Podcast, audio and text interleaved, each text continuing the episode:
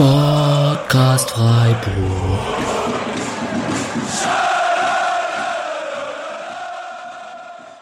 Herzlich willkommen zur 60. Episode des Podcast Freiburg. Diamantene Hochzeit, äh, 60. Folge. Der Rückrundenstart der Bundesliga und wie könnte es besser gefeiert werden als mit einem 2 zu 1 Sieg im Derby gegen den VfB Stuttgart. Und ich begrüße den Patrick, den ich im Moment begrüße, indem er Wasser trinkt. Herzlich willkommen. Hi Alex. Grüß dich Julian. Hi. Und hallo Mischa. Hallo Alex, wie geht's dir? Das ist sehr nett. Diese Frage habe ich selten gehört hier zum Anfang. Mir geht es sehr gut. Ja, 2 zu 1 gewonnen. Ähm, bisschen Stress bei der Arbeit, wenn du mich so persönlich fragst hier am Anfang. Aber ähm, war ganz gut, dass wir am Montagabend aufnehmen, sonst wäre ich wahrscheinlich mit Champions League Träumen hier in den Podcast gestartet. Und ich muss den Julian als erstes fragen, weil dem ist es, glaube ich, am wichtigsten. Oder dem Patrick, ich weiß es nicht. Ähm, die Nummer eins im Land sind wir. Wie wichtig ist es denn jetzt? Also würde, ich würde lügen, wenn ich sage, es wäre mir egal. Äh, ich, also bei Hoffenheim würde ich zum Beispiel sagen, ist es mir egal, das, die zähle ich nie, aber, aber Stuttgart finde ich dann schon immer sehr genugtuend. Ähm, und gerade, also wenn man, wenn man eine Weile Freiburg geschaut hat, dann hat man sehr selten äh, zwei Saisonsiege gegen Stuttgart gefeiert und dementsprechend gutes Gefühl. Ja, also gewisse Wichtigkeit ist schon da. Also ich habe ja in Ludwigsburg studiert, etwas, also 15 Kilometer weg von Stuttgart, dadurch auch ein paar Stuttgart-Fans im Freundes- und Bekanntenkreis. Ähm, die sind aber ansonsten echt in Ordnung.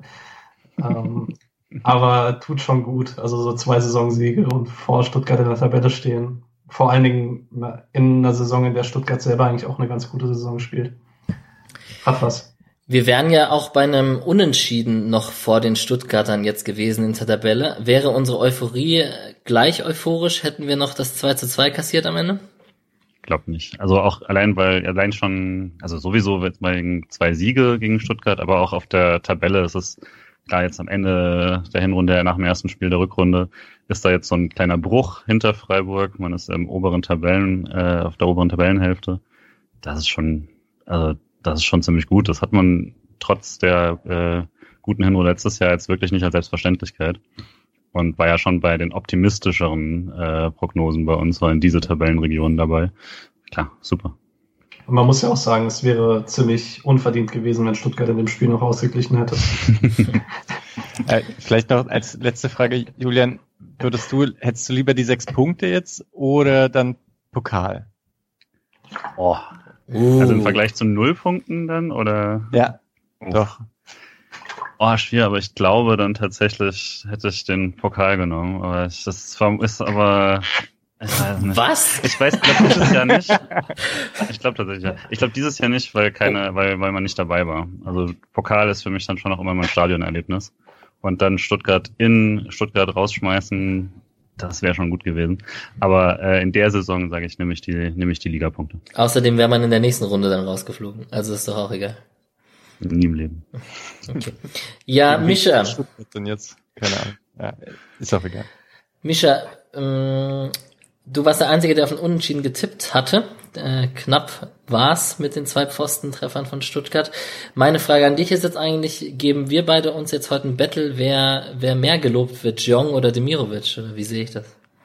Vielleicht, also ich konnte es kaum glauben, dass du doch eher Richtung Jeong gehst. Weil ich würde ja auf jeden Fall auf Demirovic gehen. Nee, du gehst auch auf Demirovic, oder? Korrekt. Ja, okay, ja, gut. Nee, dann betteln wir uns nicht, weil ich ja prinzipiell Jeong irgendwie spannender finde und da eher auf dem Hype-Train bin. Aber in dem Spiel äh, war Demirovic schon unfassbar gut. Der hatte ja nur gute Aktionen. Das war sehr beeindruckend. Und die Entwicklung in den letzten Spielen ohnehin. Äh, ja, ich weiß nicht. Möchtest du aber trotzdem noch auch was Hübsches über Jeong sagen? Vertauschte Rollen. Ja, ähm, quirlig. Äh, gut, gut mit beiden, mit beiden Füßen im Abschluss. Ähm, Zusammenspiel. Wundert mich, dass er vor Höhler spielt momentan, vielleicht muss man auch erwähnen. Also Höhler, der ja oft auch als Streichliebling und so eingesetzt wurde, oder das, das Gerücht zumindest in sich getragen hat, Streichliebling zu sein, komme was wolle und immer spielt, das ähm, dass der da vorne mitwirken darf und so, zeugt er von einer guten Entwicklung. Und ähm, dass er mit links zum Abschluss geht und egal ob abgefälscht oder nicht, freut mich auch. Ich weiß nicht, ob er reingegangen wäre, sprechen wir nachher drüber, wenn er nicht abgefälscht wäre. Ich habe es mir ein paar Mal angeguckt. Aber auch so, ähm, sicherlich in der einen oder anderen Situation noch, noch, ich weiß nicht, da wo er den Ball weggespitzelt bekommt, vorm 1-0 von Demirovic und so, kann er auch abschließen oder, oder war kurz vorm Ballverlust da. Aber die Entwicklung ist schon auch beeindruckend, klar. Bist du zufrieden? Klar. Ich, fand, ich fand Jeong gut, ich fand Demirovic gut. Ja, ich fand eigentlich ziemlich viele gut an dem Tag. So, vielleicht Haberer ist noch nicht ganz so fit. Ähm, ja. Ja, dann vielleicht. Nicht ganz so krass wie in den letzten Spielen. Vielleicht die beiden. Ja. Vielleicht als ergänzende Frage dann, bevor wir auf Stuttgart gehen und darauf schauen, nur gut in der ersten Halbzeit? Guter Punkt. Ja, wahrscheinlich schon, oder? Also in der zweiten Halbzeit wurde man halt hinten reingedrängt und hat darauf gehofft, dass äh, nichts passiert. Und das ist schon mal gut aufgegangen. Man muss aber sagen, nach vorne war es dann arg mau in der zweiten Halbzeit. Auch wenn man auf Sicherheit spielt und viele lange Bälle kloppt, so ein bisschen häufiger den Ball halten wäre schon drin gewesen. Auch wenn vielleicht so die Tatsache, dass auch die Wechsel daran nichts geändert haben, was ja in der Vergangenheit auch schon anders war beim SC jetzt, äh, zeigt dann auch so ein bisschen, dass es nicht einfach nur irgendwie war Dimirovic und Jung haben sich platt gelaufen oder so, auch wenn das sicherlich Teil davon war, sondern dass dann eben auch vom Spielverlauf her so war, dass der SC da vorne einfach keinen Stich mehr bekommen hat und dass das jetzt nicht einfach äh, ein Abbau quasi der beiden war oder so. Ja, Vielleicht blicken wir kurz auf Stuttgart, bevor wir über unseren SC weitersprechen und schauen einmal kurz auf die Aufstellung von Stuttgart. Eigentlich so das gewohnte System von denen mit der Dreierkette, muss man bei denen auf jeden Fall noch eher sagen als bei uns. Mit äh, Kulibali und Wamangituka auf den Außen ist das schon sehr, sehr offensiv auf den Außenpositionen. Ähm, Kempf, Stenzel, Anton hinten drin, Mangala, Endo im Mittelfeld. Castro, Didavi und Gonzales. Und irgendwie hat es von der Aufstellung ein bisschen an Frankfurt erinnert. Seht ihr das auch so? Also zumindest auf dem Papier, so mit einem Gonzales und Castro, Didavi. Castro, Didavi vielleicht ein bisschen defensiver orientiert, weil die Außen noch ein Ticken ein bisschen offensiver orientiert sind. Aber generell ist es so ein bisschen das, das Frankfurt-System. Und da wäre eigentlich meine Frage, weil wir ja auch momentan mit Dreier-Slash-Fünfer-Kette spielen. Irgendwie kommt mir das so vor, man sieht es bei der ersten Jeong-Chance, wo, wo Kempf, glaube ich, noch reinrutscht, die dann nicht reingeht, wo es dann abgefälscht wird. Da war auch wieder Freiraum auf Außen, weil die Außen ziemlich offensiv sind von Stuttgart. Was macht denn der SC so gut mit dieser Dreierkette im Vergleich zu den anderen Teams? Weil irgendwie scheinen mir diese Freiräume Günther und Schmid nicht so oft anzubieten. Hm, also ich denke, der SC spielt so ein bisschen mit einem anderen Fokus. Also ich sehe gerade bei Stuttgart, also Endo ist da im Zentrum halt unglaublich stark, dann wenn es darum geht, ähm, wieder zurück umzuschalten auf die Defensive. Also Endo bleibt ja auch oft ein bisschen tiefer, Stenzel und Kempf schieben dann sehr, sehr breit und es wird dann so fast so ein bisschen eine Viererkette, zwar mit Endo, der ein bisschen weiter vorne steht, aber ähm, man guckt halt, dass man das Zentrum noch einigermaßen absichert und hat dann halt trotzdem durch die sehr hochstehenden Schiebenspieler halt auf den Flügeln ein paar Lücken, während der SC halt einfach einen nominellen Außenverteidiger da stehen hat und das Ganze einfach ein bisschen defensiver auslegt, weil bei Freiburg sind halt dann, wenn Schmid und Günther wieder nach hinten schieben oder wenn Günther sehr hoch steht, dann Höfler sich in den halblinken Raum fallen lässt, sind dann halt relativ schnell fünf Leute hinterm Ball, während das halt bei Stuttgart oder Frankfurt eher nur vier Leute sind. Also wäre jetzt so meine schnelle Analyse. Und ein Wamang Gituka ist natürlich eher ein Offensivspieler als ein Christian Günther. Ja, das stimmt. Also es gibt da, ich glaube, es gibt mehrere Faktoren. Das eine ist schon, es funktioniert etwas anders. Eben Freiburg schiebt auch einfach mehr herum ähm, und Frankfurt und Stuttgart machen dann viel mit den zentralen Mittelfeldspielern, dass die noch mehr absichern. Die machen aber teilweise auch Dinge mit individueller Klasse bei der Restverteidigung. Also, dass sie dann in riskantes Eins gegen Eins gehen. Ich hatte mich dann schon häufiger gewundert, warum Stuttgart nicht mehr Gegentore kassiert. Und da gab es auch einfach sehr, sehr viele sehr gute Einzelleistungen in der Innenverteidigung, wo sie dann vieles wegverteidigt haben. Dass das jetzt auch mal sowas passiert wie Stenzel bei dem langen Ball, darauf habe ich auch etwas gewartet. Äh, ja, und dann muss man bei Stuttgart vielleicht noch sagen, dass Sosa ausgefallen ist, der eigentlicher linker Schienenspieler ist und die ganze Sache etwas defensiver angeht. Also und dann etwas mhm. besser absichert. Ja. Und Endo und Mangala waren jetzt in diesem Spiel nicht in dieser krassen Form wie jetzt in anderen Spielen auch noch. Es ist gut, dass Julian, glaube ich, was sagen möchte. Ich wollte, habe auch gerade eine Frage an ihn, weil wir haben ein bisschen gerätselt, was es mit diesem Wamangituka Kulibali rechts-links äh, auf sich hatte, was auch der Sky-Kommentator schon öfters angesprochen hat. Hast du noch mal geschaut, wie es jetzt war gegen, im ersten Spiel gegen Freiburg oder generell in der in den Aufstellungen von Stuttgart? Äh, ich hatte jetzt nur das, was Patrick mir schon gesagt hatte, also dass sie es, glaube ich, zweimal insgesamt gemacht haben äh, und eben das erste Mal schon mal gegen den SC, das äh, eben Wamangituka über links. Ähm, eben, ich weiß jetzt eben nicht, ob das jetzt eine Reaktion auf den Ausfall war oder ob das tatsächlich die Idee war, okay, gegen Schmid hat er da Vorteil, aber ich hätte eigentlich gesagt, das hätte man dann öfter gesehen, die Saison, weil den Vorteil sollte er gegen einige Leute da haben. Ähm, aber ja, es war ein bisschen, ich fand es ein bisschen erstaunlich, dass, dass Guy das so extrem seltsam fand. Ähm, weil dass es funktioniert, hatten sie ja schon gezeigt. Äh, ich dachte mir gerade nur beim, also eben, Mangituka war halt auch wirklich, wirklich gut, fand ich. Ähm, ist dann zwischendurch eben gar nicht mehr so auffällig gewesen, aber wenn der Ball dann wieder zu ihm kam, war, war sofort wieder Gefahr da. Ich fast erwartet, dass sie ihn eigentlich noch stärker einsetzen. Ähm, hätte nur das einzige Punkt, wo ich vielleicht Mischa ein bisschen widersprochen hätte, ist, dass ich Endo durchaus ziemlich gut fand eigentlich. Ähm, nur ein bisschen unglücklich von dem, was äh, wie er da eingebunden war teilweise, aber äh, also Endo finde ich wirklich guten Spieler. Generell beim, beim VfB fand ich dass mehrere Spieler eigentlich auch echt ein gutes Spiel gemacht haben. Also Kempf fand ich sehr gut, äh, eben Silas. Die Davi war auch nicht übel eigentlich, hat halt einige ähm, Sachen, die dann nicht geklappt haben. Danach denkt man immer, ah, das, das, das, das und das hat nicht funktioniert, aber die Aktionen davor waren halt gut und ähm, dass dann daraus kein Tor geworden ist. Deswegen ist schon eine gute Mannschaft, die sie da haben. Kulibali ist halt ein bisschen rausgefallen dann und Stenzel im Hinten.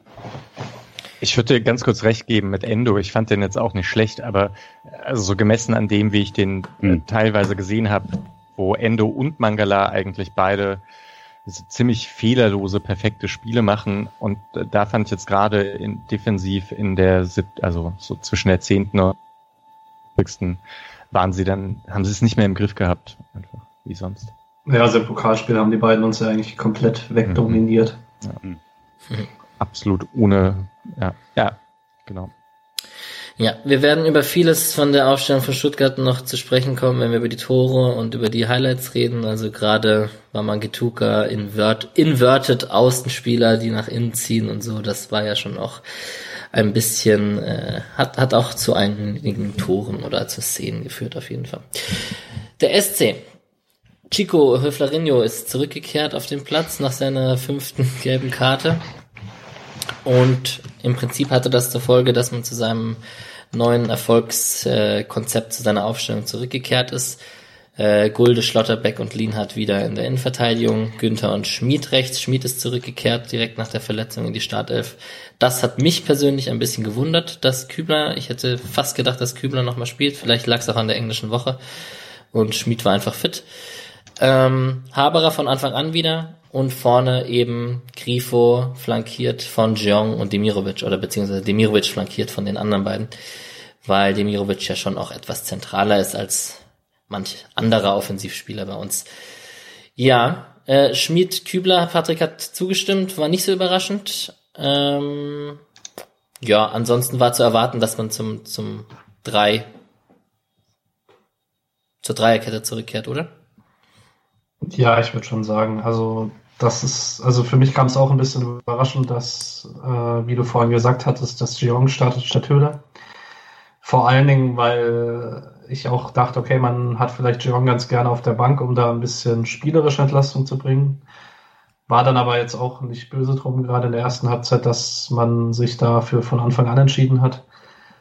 Ja, bei Kübler ist es halt, denke ich, wirklich ähm, einfach eine Kraftfrage. Also ich weiß gar nicht mal, ist er nicht gegen Frankfurt auch relativ früh raus? Oder, nee, er ist kurz vor Schluss raus gegen Frankfurt. Gegen Frankfurt hat er fast durchgespielt, genau. Und dann ähm, schon möglich, dass es halt einfach kräftemäßig nicht gereicht hat. Ähm, vielleicht auch ein Zeichen dafür, dass ähm, Schmid dann relativ lange gespielt hat, obwohl er doch äh, ordentlich Probleme hatte gegen Silas über Zeiten. Wenn da bei Kübler mehr Kraft da gewesen wäre, hätte ich mir schon vorstellen können, dass er vielleicht schon zur Halbzeit kommt. Ja. Ähm, über Höhler dann als Einwechselspieler und nicht als Jong werden wir nachher auch kurz sprechen wahrscheinlich. Also ich bin ja, oder wir können es eigentlich auch jetzt machen. Ich finde Höhler ja eigentlich gut mittlerweile, momentan in den letzten Spielen als Einwechselspieler, der da defensiv äh, sicherlich mitfightet dann in diesen 30 Minuten, sich auch auspowern kann und vorne auch, wenn alles gelingt, für Entlastung sorgen kann, Freistöße ziehen kann etc. Eigentlich habe ich ihn erst gelobt, als er reinkam, und dann hat er aber einige Ballverluste drin gehabt, die nicht so für die Entlastung gesorgt haben. Und damit ja. habe ich keine Frage gestellt, sondern eigentlich alles erklärt. Ja, ich also, würde auf jeden Fall geben. Es war jetzt wieder so, dass ich dachte, ja, hm, ich finde die Idee auch gut, dass er frisch von der Bank da kommen kann. Gerade diese Qualitäten dann eigentlich, wenn du zurücklegst, sind, sind sehr, äh, wenn du vorne legst, Entschuldigung, äh, sind natürlich super zu haben. Ähm, aber fand es dafür dann auch nicht so gelungen. Das Foul ziehen hat geklappt auf jeden Fall, wie gegen Frankfurt auch schon. Äh, und das, das funktionierte auf jeden Fall. Aber also das war halt in der gesamten zweiten Hälfte eigentlich egal, wer da kam. Das hat ja bei keinem wirklich funktioniert, dass er da mal einen Ball festgemacht und länger irgendwo gehalten hat also ähm, ich weiß deswegen nicht, ob ich jetzt, ob ich jetzt nur an ihm machen würde, weil jetzt zum Beispiel Petersen seinen Kurzeinsatz hatte auch nicht irgendwie jetzt äh, viel besser aus für mich. Deswegen mal schauen. Ähm, würde das als Option finde ich das weiterhin sehr gut, dass man dann auch mal, äh, dass man auch mal Höhler und Petersen von der Bank bringen kann. Äh, zeigt, dass der SC halt auch gerade eine, eine Variabilität hat, die er lange nicht hatte. Ja, Höhler ja vielleicht auch auf halb links nicht unbedingt gegen einen müden Verteidiger, sondern gegen einen noch relativ frischen Mavropanos, der finde ich unglaublich gut war in der zweiten Halbzeit. Also der hat mir schon letzte Saison in Nürnberg richtig gut gefallen. Ähm, mag ihn sehr, sehr gerne als Verteidiger. Und der hat wirklich extrem viel stabilisiert bei Stuttgart, gerade im Vergleich zu Stenzel. Das muss man jetzt vielleicht nochmal sagen, weil ich nach dem Pokalspiel ja mhm. sagte, Stenzel hat mich wirklich positiv überrascht, als ich Stuttgart gesehen habe in dieser Saison. Das war jetzt wieder ein Spiel, in dem er ja, dann ausgewechselt wurde und man konnte sich schon noch erklären, warum. Wahrscheinlich nicht muskuläre Probleme. Das ist sehr witzig bei Transfermarkt.de, wie nach dem 1-0, über das wir gleich reden werden, ähm, die ersten Diskussionen aufkamen, ob das so eine gute Idee war, vor anderthalb Jahren im Sommer Schmied im Prinzip gegen Stenzel zu tauschen und dann nach dem 1-1 und 2-1 plötzlich die Diskussionen sehr schnell verstummt sind. ja. ja. Ähm, Mischa, ich habe dir anfangs schon die Frage gestellt mit den unterschiedlichen Halbzeiten. Ähm, eigentlich ist man schon gewohnt mit dieser Aufstellung, auch mit Demirovic vorne drin, hoch und aggressiv angelaufen. Äh, in der zweiten Halbzeit, was war es denn jetzt? War Stuttgart so gut und man konnte sich nicht entlasten? Hatte man Kräfteverschleiß oder also, woran lag's? Also Streich sagt Kräfteverschleiß. Und ich habe das erstmal auch so gesehen, weil Fre also Freiburgs in der ersten Halbzeit relativ hoch raus. Es war ein relativ normales Pressing. Äh, ein bisschen einfacher, diese Mannorientierung herzustellen, weil es eben auch eine Dreierkette bei Stuttgart war. Und das habe ich in der zweiten Hälfte auch so gesehen. Nur, dass Frei, also dass Stuttgart dann halt immer riskanter nach vorne geschoben hat äh, so, so mit Freiburg dann nicht mehr so extrem Zugriff bekommen hat. Und ja, das, ich glaube, das Erstaunliche in der zweiten Halbzeit war dann die Staffelung von, also eine relativ hohe Staffelung von Stuttgart. Ähm, und Freiburg hatte da dann aber eher mit dem Ball glaube ich, die Angst, sich hinten rauszuspielen und in Gegenpressing von Stuttgart reinzukommen. Also hat man die Bälle nach vorne gebolzt und Stuttgart hat die sofort wieder eingesammelt. Aber ich finde es schon noch plausibel, wenn Streich sagt, dass es an Kraft gefehlt hat am Ende. Äh, stimmt es wahrscheinlich. Andererseits hat man es dann auch mehr als Fünferkette gespielt. Also Günther ist nicht mehr raus. Also es war dann so ein einerseits etwas, also die Kraft fehlt, um mit drei Spielern vorne Zugriff zu bekommen in der zweiten Halbzeit und man möchte eben jetzt kein so hohes Risiko gehen, weil man halt äh, 2-1 führt, was ja irgendwo auch verständlich ist. Ja, schon so. Ja, du hast auf deinem Blog noch die, die Passquote der zweiten Halbzeit, glaube ich, erwähnt. Äh, Zerstreuung-fußball.de übrigens an dieser Stelle. Schaut vorbei. Tell your friends ist immer noch ein Geheimtipp, wenn ich auf die Zukunftszahlen schaue. so. Dabei geben wir doch alles hier. Naja. äh, ja, die Passquote 50%, SC Freiburg, jeder zweite Ball war weg im Prinzip. Ja. Und das hat, gefühlt war es ja auch so. Ja. So, ja. Gut, schauen wir ein bisschen ins Spiel rein. Ich denke, da kommt das ein oder andere dann automatisch. Ähm, siebte Minute haben wir das Gegentor gefangen und tendenziell, obwohl es jetzt kein Chancenfestival war, Stuttgart war ein Ticken besser drin am Anfang. Seht ihr das genauso? Ja. Köpf, Köpfe nicken. Hervorragend. Also ich war da hab auch schon nach irgendwie zwei Minuten vorher schon irgendwie mal notiert, dass äh, Stuttgart das ziemlich gut macht. Es war jetzt nicht irgendwie so, dass jetzt nicht wie bei, gegen Bayern die ersten Minuten, dass man irgendwie dachte, oh, das, das, das knallt schon 2-0 zur zehnten Minute oder so, aber ähm, war schon, also äh, gab ja schon mal ganz am Anfang, glaube in der ersten Minute gleich dieser Ballverlust von Lienhardt und dann dachte ich schon, uff, jetzt zum dritten Mal irgendwie nicht so richtig ins Spiel kommen, ist eigentlich kein so gutes Zeichen und deswegen äh, hat es mich dann gar nicht so schockiert, als es plötzlich schiefgegangen ist. Ein bisschen schockiert hat's mich schon. Das war der erste Abschluss im ganzen Spiel. Also, ja. ja. Äh, lange war es gewohnt, das stimmt schon. Zum dritten Mal jetzt halt dann innerhalb der ersten acht Minuten ungefähr. Stimmt, ja. Das ist verrückt, weil wir ja in den Wochen davor immer drüber gesprochen haben, dass Freiburg am Anfang so probiert Druck zu machen, innerhalb der ersten 15 bis 20 Minuten selber das 1-0 zu machen. Ich, fand auch in der Anfangsphase schon, dass beide Mannschaften mutig waren Mhm. im Anlaufen gegen den Ball. Es gab auch auf der anderen Seite einen direkt vorm 1-0 einen Block von Grifo. Ich weiß nicht genau gegen wen, aber wo er einen Ball blockt, wo Giron dann knapp verpasst im Strafraum. Also es war schon von beiden das Bemühen zu erkennen, dass man es 1-0 macht.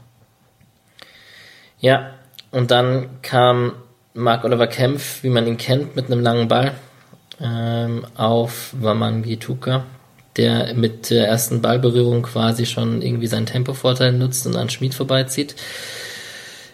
Nicht selber schießt, was mich gewundert hat aus der Situation, sondern nochmal, also vor allem nach so einem Solo gegen den Außenspieler und so im Strafraum, aber quer auf die Davi liegt, der schießt und Müller hält und der Nachschuss von Wamangituka geht meines Erachtens bisschen glücklich sogar rein. Ich weiß gar nicht, ob er den so will, so rechts am Torwart vorbei. Ähm, flach, abseits, Videoschiedsrichter, kein Abseits, zu Recht, weil Schmid mit dem Fuß ein bisschen weiter vorne stand. Ja, bitte, aber wie ihr gerade gesagt habt, zum dritten Mal in Folge ein frühes Gegenteil gef- gefangen und wir müssen, glaube ich, dann bald in, der, in den zehn Minuten drauf über eine gute Moral vom SC auch wiederum sprechen, sich da nicht beeindrucken zu lassen und momentan einfach weiterzumachen. Aber ja, ich glaube, Schmid-Hate ist gegen Wamangituka ein bisschen unangebracht, oder? Ich weiß gar nicht in der Situation. Er verliert das Duell ja nicht wegen Tempo. Also es ist ein sehr guter erster Kontakt, aber er ist eigentlich schon raus, weil er ein sehr, sehr schlechtes Stellungsspiel hat. Also als Wamangituka ähm, an den Ball kommt, ist er schon im Rücken von Schmid und das sollte halt nicht passieren. Also dass er halt in einem Laufduell gegen ihn mal einen kürzeren zieht, vollkommen fein, passiert halt gegen immer noch einen der besseren Flügel in der Bundesliga, muss man schon sagen. Ähm, aber in der Situation stellt er sich schon nicht sonderlich gut an. Und also gewarnt war er ja eigentlich von, äh, vom ersten Spiel. Ähm, ja, also sah danach ja auch noch ein paar Mal nicht so gut aus gegen ihn. Ist ein brutales Matchup. Hätte dann erwartet, dass das eine Spur konservativer spielt. Später machte das dann auch und äh, Silas macht trotzdem, was er möchte teilweise, aber er kommt halt nicht an ihm vorbei. Ähm, deswegen ja, also war auf jeden Fall nicht, wie man wie man es verteidigen möchte. Müller hält den richtig gut eigentlich, den, den ersten. Und den zweiten kommt er ja auch noch dran. Ne? Also er berührt ihn, glaube ich, noch leicht, aber es reicht halt nicht mehr, um ihn noch vorbeizufälschen.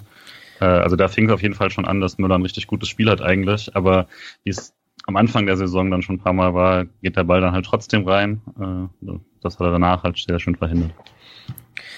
Ja, Silas war Mangituka sicherlich einer der aller, also zwar in dem Spiel wurde es mir nochmal bewusst, wie krass der ist und was, also, was Stuttgart da von Fang gemacht hat mit dem, also. 21.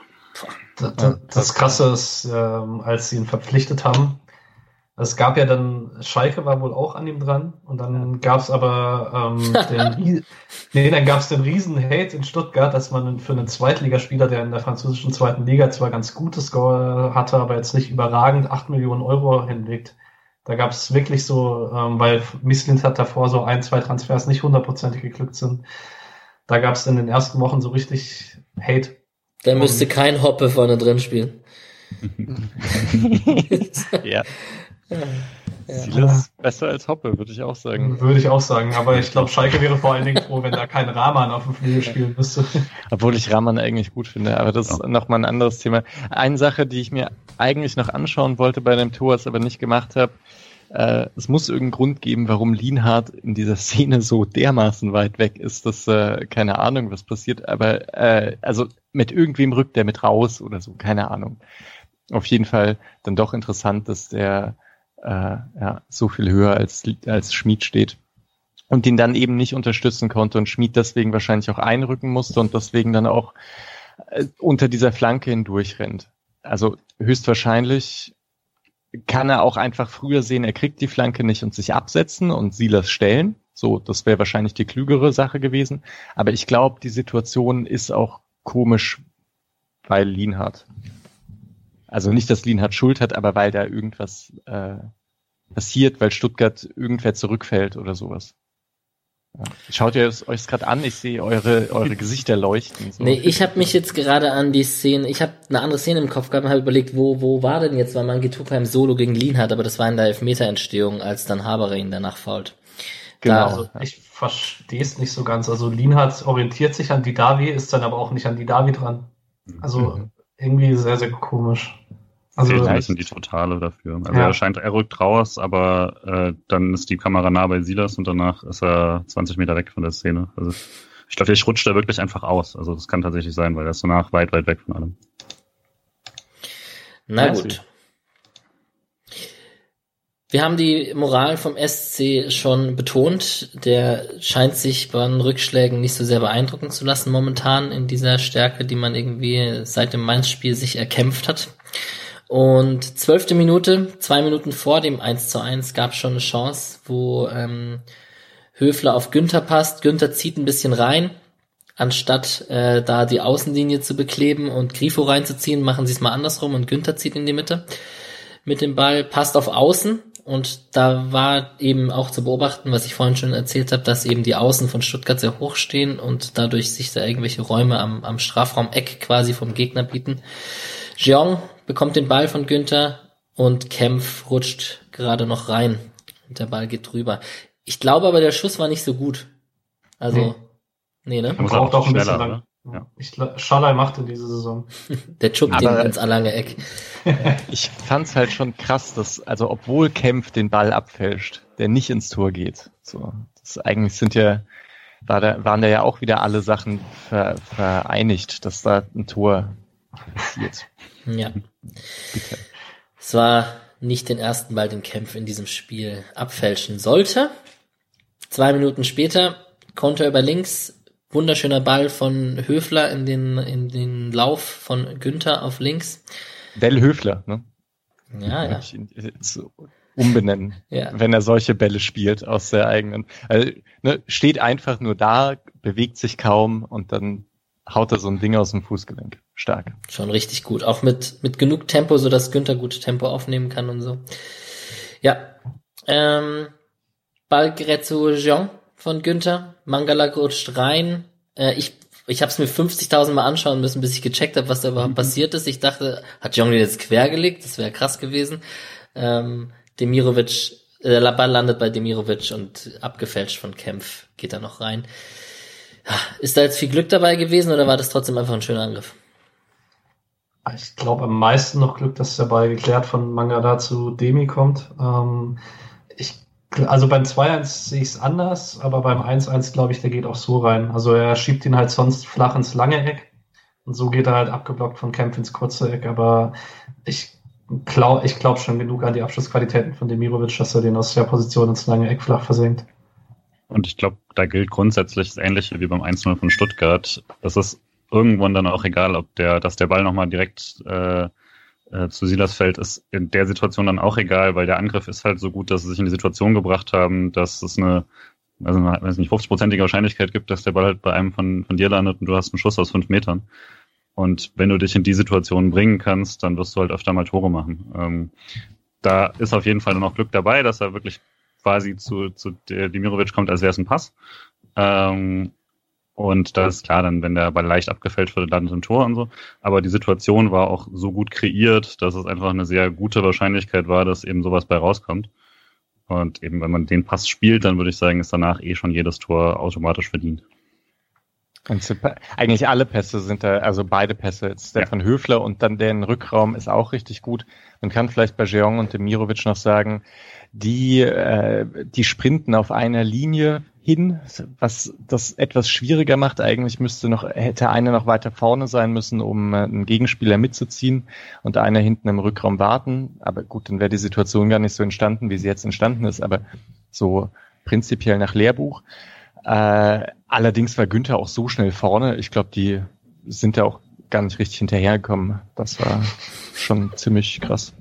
Und dazu passend vielleicht noch, weil das letztes, weil äh, Günther ist auch, kann auch deswegen da vorne sein, weil Grifo sehr, sehr gut mit, mit ihm auch wieder abgedeckt hat. Der holt den Ball vor dem, äh, vor dem Pass, spielt den, glaube ich, dann so mit, mit Gulde im, im, im klassischen Dreieck. Äh, und damit kann halt Günther auch da vorne sein. Also das ist diese, diese Rotation, die die halt mittlerweile so blind drin haben, dass er dann automatisch der Außenverteidiger wird. Das funktioniert dann eben auch so gut. Und dann kann man das auch so spielen. Passend zu deinem Take, Grifo mal bei einem Günther-Ausfall auf, auf der Linksverteidigerposition einzusetzen, oder wie? Ja, ähm, ich muss mich daran erst gewöhnen. Ich habe euch vorhin zwei Screenshots reingeschickt. In der 19. Minute steht im Ticker, beide Teams können schließlich sehr gut kontern. In der 25. wird Demirovic als idealer Konterstürmer bezeichnet. Ich weiß nicht, wie euch das geht. Ich bin da irgendwie als Freiburg-Fan, kann ich das nicht so richtig glauben. Ich wollte davor noch in der 17. Minute was sagen. Ähm, Na gut. Aber passt auch zur Kontersituation. Äh, da gab es nämlich eine Kontersituation Gonzales, die Gulde wunderschön abgrätscht von ah. an den Ball. Das äh, war aber ansonsten klar, also ähm, gerade Demirovic springt da einfach mal unabhängig davon, dass er selber auch schnell ist, diese Qualität, dass er, also was man in der ersten Halbzeit echt sehr, sehr häufig gesehen hat, dass du ihn halt einfach anspielst und er da, also in der ersten Halbzeit hatte das fast Cordoba-Manier, wie es ihm einfach komplett egal war, wer hinter ihm stand und er hat den Ball festgemacht und ihn dann weitergeleitet und dann kann halt, er hat dann auch ein ganz gutes Timing und dann können halt die Nachrückenden im Tempo den Konter laufen. Das ist schon, also ich kann mich auch nicht erinnern, dass wir das in Freiburg jemals hatten. Zweierlei, also auch äh, dieses Eins gegen Eins von Gulde gegen Gonzales eigentlich deswegen lustig, weil er verliert erst das Duell und Gonzales ist schon vorbei und dann kommt Gulde nochmal von hinten und stibitzt ihm den Ball. Mhm, das war wirklich cool. Und das mit den Kontern, Finde also sowieso auch alles Demirovic krasser Typ und so. Und was ich mich noch frage. Das kann man in der was, Folge nicht oft genug sagen, das ist in Ordnung. Ja, wirklich, ja. Ähm, kann eigentlich auch gleich noch zu 22. dann weitergehen, äh, weil, nee, in der 24. da hält Demirovic noch gegen vier Leute den Ball und spielt dann Schmied per Hackentrick frei. Also da, da ist so, da ging einfach alles. Ähm, ich fand es aber dennoch interessant, dass man es geschafft hat, Demirovic auch so anzuspielen, dass er den Ball mit dem Körper abschirmen konnte, weil das jetzt gegen Frankfurt nicht gelungen ist. Also da hat man ihn immer hoch angespielt und dann musste er in Kopfballduelle und dann ging das nicht so gut. Also sondern man musste Mirovic schon auch irgendwie da ein bisschen in Szene setzen. Äh, Thema Demirovic, wir hatten gerade kurz ein paar technische Probleme, sind aber wieder back on track und ja, krasser Typ, das kann man, glaube ich, festhalten. Es gab in diesen Minuten da in der ersten Halbzeit, äh, gab es auch den Konter von Demirovic auf Jeong, wo Jeong noch nach außen abgedrängt wird und nicht zum Abschluss kommt. Und ja, die Aktion gegen vier Leute mit der Hacke hat Misha gerade schon angesprochen. Ja, aber eine Konterstärke kann ich mich immer noch nicht gewöhnen. Also ich weiß nicht, wie euch das historisch geht, so beim SC Freiburg, aber ich, ich weiß nicht, wann der SC Freiburg zuletzt gut gekontert hat. So richtig. Hm. Gar nicht. Und äh, vor allem nicht mit so einem Stürmertypen sowieso nicht. Das ist ja absolut neu, unterstreicht zumindest, jemanden zu haben, der den Ball halten kann und dann weiterleitet. Ja, und eigentlich fehlten auch die Außen in den letzten Jahren, also die schnellen Außen, die dann hinter die Kette starten. Das ist ja auch jetzt neu mit Schalai, Jeong, Höhle. Ja, der. Ja. Ich weiß nicht. Vorher hatte man halt Philipp. Ist übrigens auch, ähm, ich, ich kann mir schon vorstellen, dass es auch Demirovic geschuldet ist, dass man vielleicht Günther dadurch häufiger noch etwas höher schiebt. Also es gab ja auch in der 28. dann noch die Aktion, wo Dimi wieder als Wandspieler angespielt wird und ihn so halt mit der Außenseite auf Günther durchsteckt, der ins Tempo geht, wieder flach auf Jean ablegt und der wird, ich glaube, wieder von Kempf geblockt. Anton. Also auf jeden Fall, ah, Anton auf jeden Fall zur Ecke geblockt. Ähm, und das passt halt ganz gut. Also Grifo ist jetzt nicht langsam, aber Günther ist halt nochmal deutlich schneller. Und dann sieht man, finde ich, in den letzten Wochen schon häufiger, dass Günther dann halt einfach hinter die Kette startet und sich Grifo ein bisschen zentral orientiert, beziehungsweise ein bisschen absichert und dann im Zweifel halt der Nachrücker ist. Und das ist schon, also Günthers Tempo ist, glaube ich, echt was, wogegen andere Mannschaften halt gameplanen müssen jetzt, weil es gibt halt kaum Rechtsverteidiger, die das Tempo mitgehen können, wenn Günther mal im Sprint ist. Ja, das stimmt. Und Vielleicht auch, wir haben jetzt gerade diese ganzen Szenen aufgezählt. Man muss sagen, das war eigentlich echt eine krasse Phase, in der man das Gefühl hatte, Freiburg zieht einen krassen Konter nach dem anderen auf und ist auch oft hinter der Kette so. Das hat schon, das hat ziemlich Spaß gemacht in, des, in, dem, äh, in diesem Spielabschnitt. Und ich glaube, war dann auch der Grund, warum Streich in der Pressekonferenz danach gesagt hat, klar, man bekommt einen, einen Strafstoß gegen sich noch in der 45. und dennoch hat man das Gefühl, aus der ersten Halbzeit rauszugehen und man führt nur mit einem Tor, ist so ein bisschen schade. Ich, war, ich weiß noch, nach dem 2 zu 1 war Streich auch lustig. Man hört ihn nämlich so ein bisschen aus, äh, aus dem Hintergrund rufen, so sieht's aus. So sieht's aus, Junge. Ja, da ziemlich, ich... ziemlich im Flow. Ja, ja also das 2-1 hat man sich schon verdient. Also Stuttgart hatte zwar dann auch noch so ein, zwei ganz gute Aktionen direkt vor dem 2-1, aber also in der ersten Halbzeit das 2-1 war schon sehr verdient. Man hatte dann einfach eine sehr, sehr gute Phase.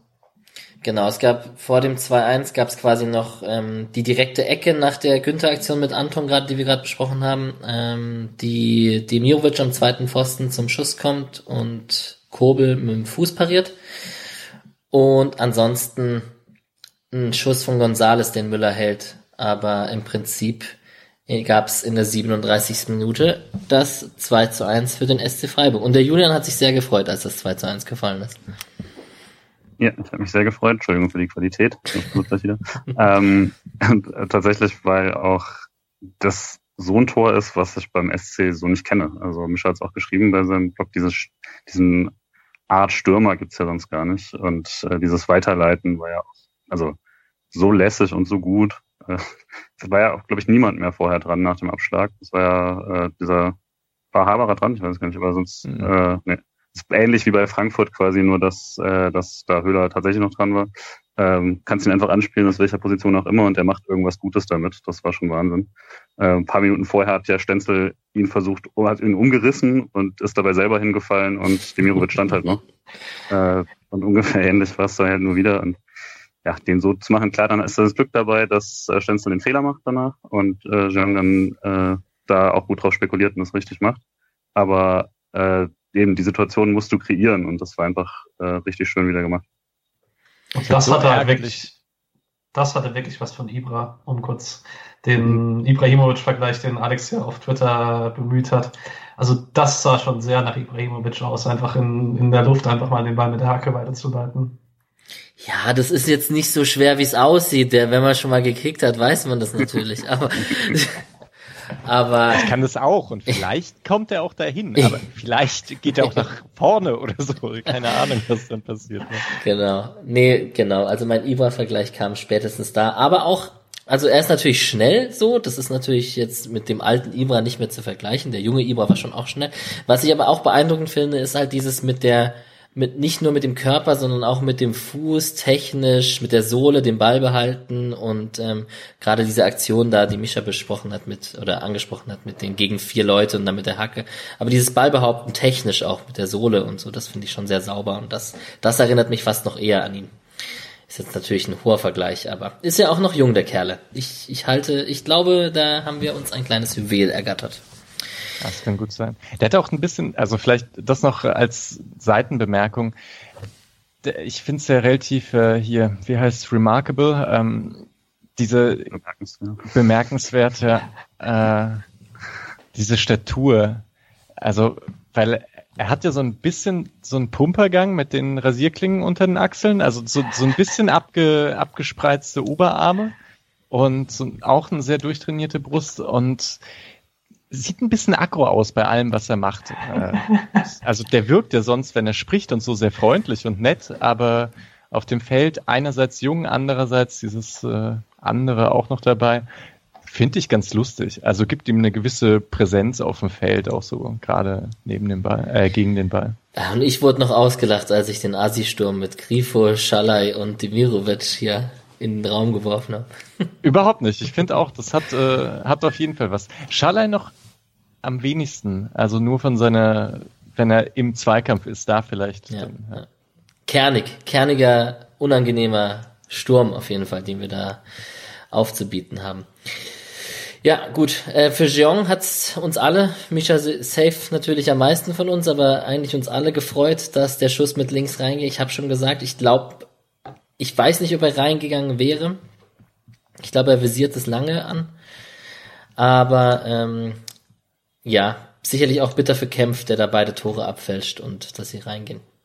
Ich glaube auch, also ähm, von der Art und Weise, wie sich Kobel bewegt und wie der Ball geflogen ist, bevor Kempf dran ist, glaube ich, dass Kobel den wahrscheinlich hält. Also ist auch nicht so guter Abschluss von Jeong. Ist die zweite relativ freie Situation in dem Spiel, wo er nicht den perfekten Abschluss hat. Er macht es davor sehr gut. Finde es auch sehr, sehr cool, wie er halt einfach kurz Stenzel verunsichert mit dem kurzen Arm rausstrecken, aber halt relativ offensichtlich keinen Impact gibt, sondern ihn nur verunsichert. Ähm, sehr, sehr coole Aktion eigentlich von Jeong, aber der Abschluss kann schon besser sein. In der Folgezeit gab es einen Kopfball von Schmid und einen Volley-Schuss von Dimirovic, den er nicht richtig getroffen hat. Und dann, muss man eigentlich sagen, begann die traurige Minute von Janik Haberer.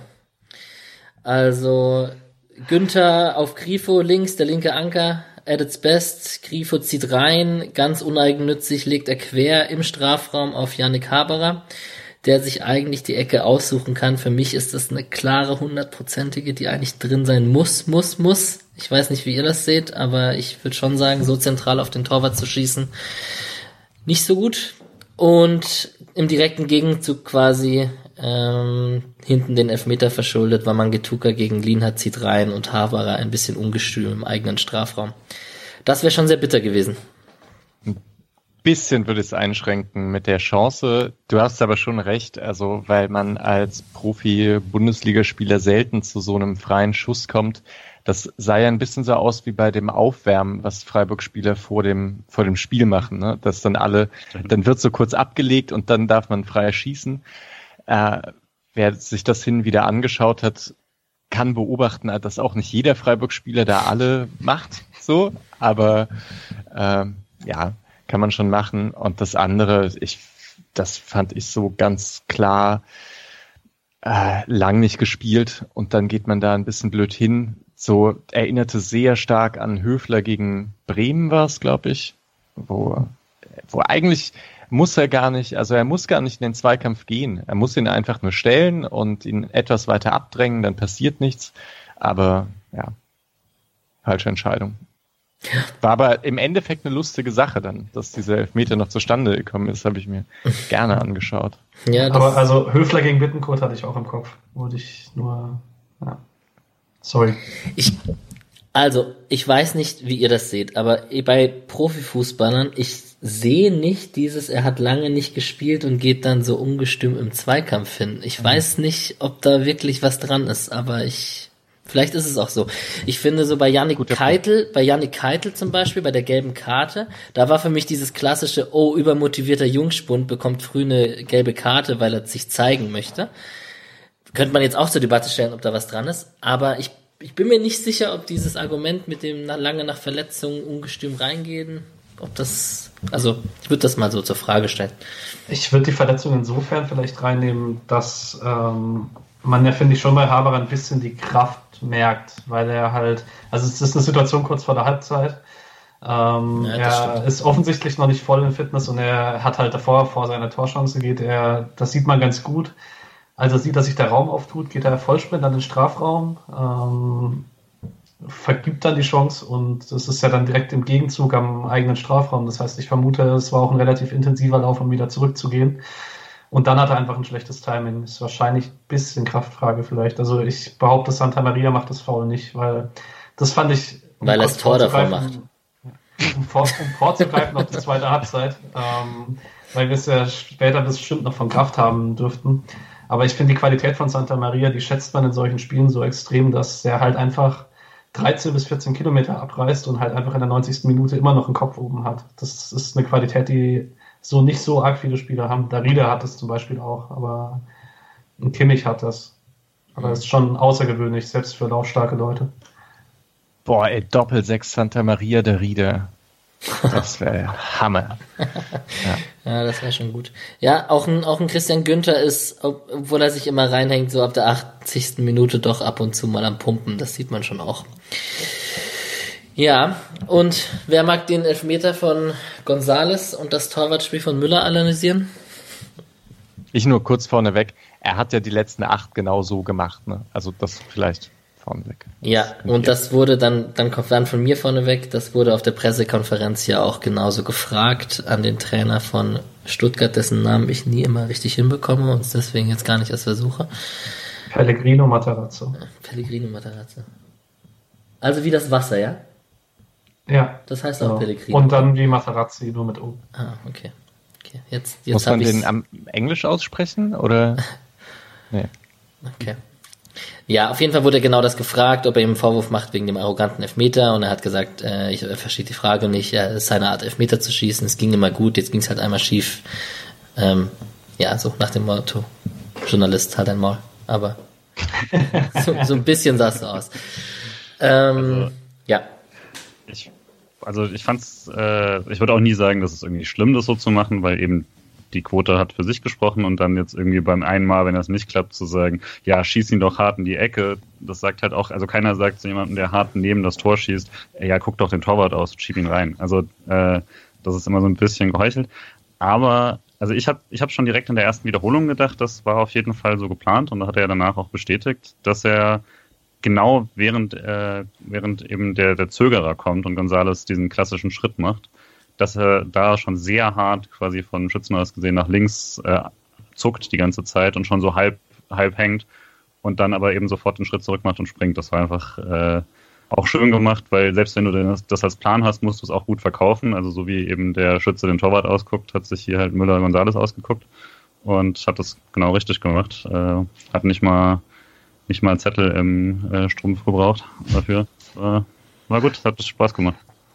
Das ist jetzt aber schon auch spannend, weil diese verzögerten Anläufe, ich fand die immer sehr, sehr wirksam. Vor allem bei Lewandowski sieht man es ja, dass wenn, also ich habe manchmal versucht, im Geiste mitzuspringen. Wann würde ich jetzt springen? Und Lewandowski bringt einen mit seinem Anlauf so dermaßen aus dem Rhythmus, dass ich immer zu früh losgegangen wäre.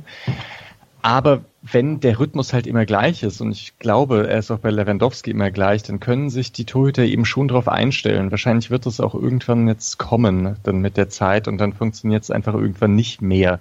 Hat man ja bei Müller auch gesehen, dass der hat ja auch immer verzögert und nur nach oben geschaut und dann hat es einmal nicht funktioniert, jetzt schießt er keine Elfmeter mehr, glaube ich.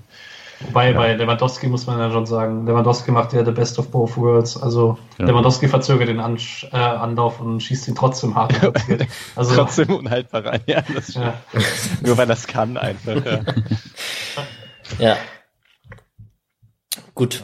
2 zu 1 zur Pause, du hast es schon gesagt, irgendwie war es äh, auf jeden Fall verdient. Ein 2 zu 2 wäre mega bitter gewesen zu dem Zeitpunkt. Ähm, trotzdem hat Streich gedacht, ja, nur ein 2 zu 1 zur Pause. Ja, ganz komisch. Stenzel ging raus zur Halbzeit, Mavropanos kam rein. Und ja, dann reden wir, glaube ich, von einer zweiten Halbzeit, die von Anfang an von Stuttgart dominiert wurde. Ich meine, es geht direkt los in der 47. Minute mit einer Doppelparade von Müller, aber Patrick stimmt mir nicht zu mit der äh, Dominanz von Stuttgart von Anfang an. Ja, ich widerspreche. Die zweite Halbzeit war von Florian Müller dominiert, nicht vom VfB Stuttgart. Ah, hervorragend. wie man in der 47. Minute gesehen hat. Ähm, die Davi auf Castro und Castro schießt äh, ähm, aus seiner Sicht links unten. Äh, Müller taucht ab, hält ihn gut und Nachschuss gab's noch von Waman Gituka. Ich hätte mich sehr geärgert, wenn der reingegangen wäre, weil da sind nicht viele Stuttgarter Spiele.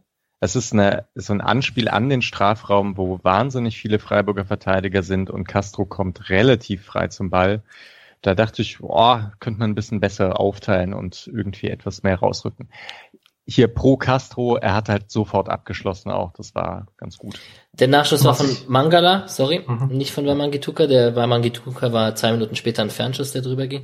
Ähm, der, der von Mangala, da war ich wiederum so, oh, den kann man auch festhalten. Den, den klatscht er so komisch zur Seite ab in dieser Müllerschen zwischen Parade und Doppelfaust-Art, wie man sie jetzt schon öfter gesehen hat.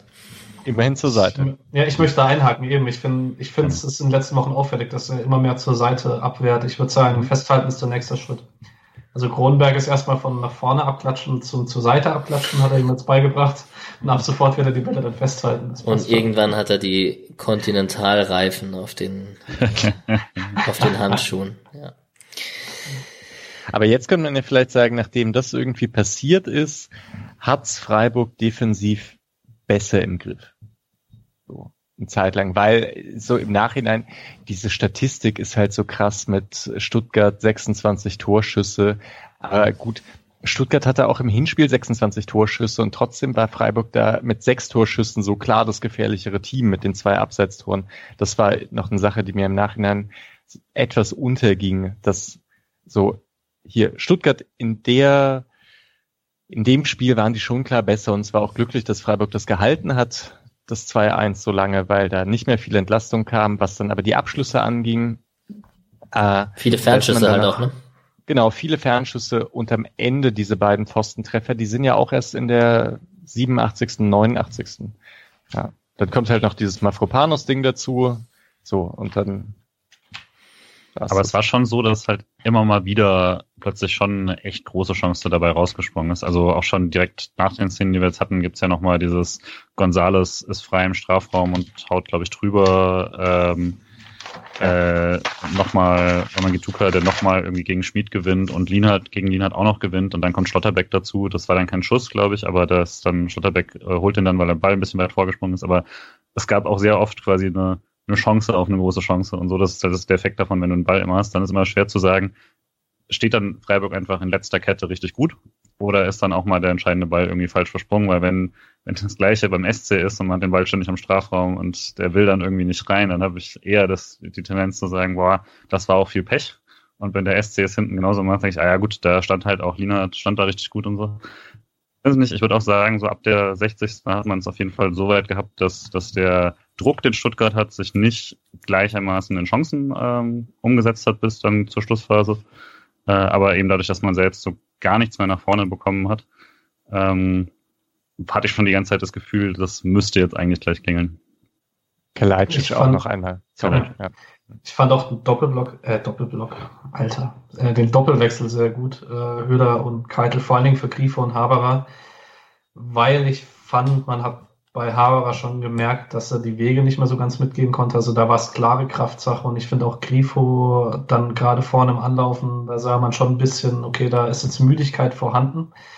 Und auch wenn Keitel bei weitem nicht alles richtig gemacht hat im Mittelfeldzentrum, aber war halt frisch, also äh, man hat schon gemerkt, man konnte dann die Räume wieder ein bisschen besser schließen als in den 10 bis 15 Minuten vorher. Grifo ist jetzt auch wieder konzentriert auf dem Platz, weil seine Frau sein Kind bekommen hat und kann sich jetzt wieder ab Sonntag gegen Wolfsburg voll auf das Fußballspielen konzentrieren. Danke an die Yellow Press hier. Ja, ja. und also was man dazu auch sagen muss, ähm, bei allen, wir wechseln viel und sowas, Diskussionen, Grifo profitiert davon ja noch am wenigsten, auch wenn er öfter mal bei diesen Doppelwechseln dabei war, ist er immer bei den späteren. Es gibt keinen Offensivspieler, der mehr Minuten gespielt hat als er dieses Jahr, also ich glaube auch mit großem Abstand. Der nächste ist dann Höhler mit 200, 220 Minuten weniger. Ähm, das ist, und wenn du den Spielplan hast, dann eine englische Woche und so und äh, so wenig Pausen, dann ist das auch mal ganz gut, dass man ihn ein bisschen früher rausnehmen kann und dass er jetzt auch mal wieder eine Woche noch nicht spielen muss, äh, weil klar, also das ist eh eine laufintensive äh, Spielweise für, und dementsprechend ist es auch klar, dass er nicht jedes Mal äh, die gleichen, das gleiche Tempo gehen kann. Ja, ähm, wir haben jetzt die zweite Halbzeit ein bisschen wilder besprochen, was auch vollkommen okay ist. Was vielleicht auffällig ist, dass Wamangituka an vielen gefährlichen Szenen beteiligt war, also sowohl bei der Chance von Gonzales, wo er drüber haut, als auch bei der Chance von Mavropanos, da ist die Flanke von ihm. Ähm, der war halt sehr einfach sehr auffällig. Schmied ist dann in der 75. raus für Lukas Kübler. Lukas Kübler hat quasi rechts hinten übernommen. Und ansonsten, als äh, Klimovic und Kalajdzic bei Stuttgart kamen, hatte ich noch mal ein bisschen Schiss. Ähm, mhm. Beides auch sehr gute Spieler da vorne drin. Ich finde auch den, vor allem den Kalajdzic mit seiner Größe und trotzdem echt gut. Also der, der gefällt mir auch gut. Ja, aber am Ende ähm, hat man es über die Runden gebracht und es gab halt die zwei Pfostenschüsse, die man noch besprechen müsste. Das ist einmal Tommy und einmal Gonzales, genau. Beide an den gleichen Pfosten. Ich hätte noch davor was, ich weiß nicht, ich glaube Julian auch. Ähm, ich fand die Demirovic Halbchance ganz cool aus so halb linken Raum, ähm, wo ich Freitagabend noch geschrieben habe, ich glaube, es gibt keinen anderen Bundesliga-Stürmer, der aus der Position so konstant trifft wie Haaland. Und es war einfach die Chance, also die hätte eins zu eins Sancho auf Haaland sein können, nur von Haaland wäre er wahrscheinlich reingegangen, ähm, weil es eben genau die Situation ist, aus der er gefühlt immer trifft, so diese halb links, also im Strafraum. Frag mich aber, Frage jetzt zurück, muss er den querlegen? Weil Jean geht in der Mitte mit. Ach, ich hab, hab's auch stehen, dass er hätte auch probieren können. Ich würde es ihm jetzt nicht vorwerfen, weil quasi die Schussposition ist nicht mies und er kommt halt und der Passweg ist halt nicht offen. Also das war jetzt kein Querpass, der so FIFA-mäßig, man läuft zwei gegen eins zum Torwart oder sowas, sondern äh, der hätte auch sehr gut abgefangen werden können. Dann sagt jeder, er schießt doch. Ähm, deswegen kann man auf jeden Fall so machen, aber hat, hat auch sofort gedacht, wenn er den Pass anbringt, ist es halt ein Tor. Ähm, war auch, glaube ich, die beste Szene in Halbzeit 2 beim, beim SC. Einziger Torschuss. In der zweiten Dann automatisch die beste Szene. Also das ist halt vielleicht auch nochmal das Krasse in der, in der zweiten Halbzeit, dass man echt nur einen Schuss aufs Tor hinbekommen hat. Uh, das war schon hinten reingestellt und äh, hoffen, dass da nichts passiert. Dass, dass ja. das gut geht, ist nicht oft. Ja. Nee, aber umso geiler. Also ich fand, so eine Abwehrschlacht hatte auch mal was. Ja.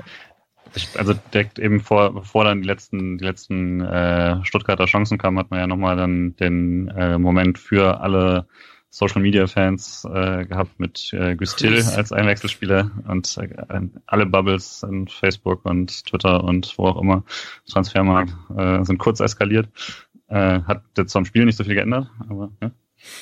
Ich muss jetzt zu diesem Rüstil-Zeug, also ich finde das irgendwie nett, dass den mhm. alle sehen wollen, aber bei mir, also löst sich sowas halt auch ab. Ich war auch ziemlich gespannt auf, auf den, so was da kommt, aber äh, wenn dann so Jeong sehr gut spielt, Kwon ist dann wieder reinkommen und ich dachte, boah, cool, ich will den unbedingt sehen und jetzt spielt Demirovic so und dann denke ich, okay, also dann ist jemand, der nicht spielt, bei mir einfach gar nicht so sehr auf dem Radar, wenn, wenn die anderen das gut machen. Ist ja jetzt nicht so wie damals mit Kapuschka und Kent, dass da hier Gondorf und Franz auf dem gespielt haben und man denkt, oh, könnte man nicht versuchen, so den Kent ein bisschen besser einzubinden. Das, so. das passt ein bisschen zu meiner Haberer-Einordnung letzte Woche, wo ich gesagt habe, ich finde nicht unbedingt, dass der irgendeine Rolle in den vorderen Positionen spielen müsste, weil ich denke, die machen es gerade ja auch gut, die da gerade spielen.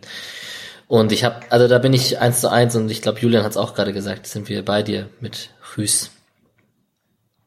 Ich äh, muss jetzt zum zweiten Mal einhaken, um was zu Manuel Grunde zu sagen, weil der kriegt einfach viel zu wenig Liebe und äh, dass die gerade von mir kommen muss, finde ich ein bisschen traurig, aber ist okay. Ähm, direkt vor der Einwechslung äh, von Thiel und Petersen hat Gulden einen Monsterblock gegen Klimovic, der aus 14 Metern komplett frei zum Schuss kommt und Gulde blockt den überragend. Also ja.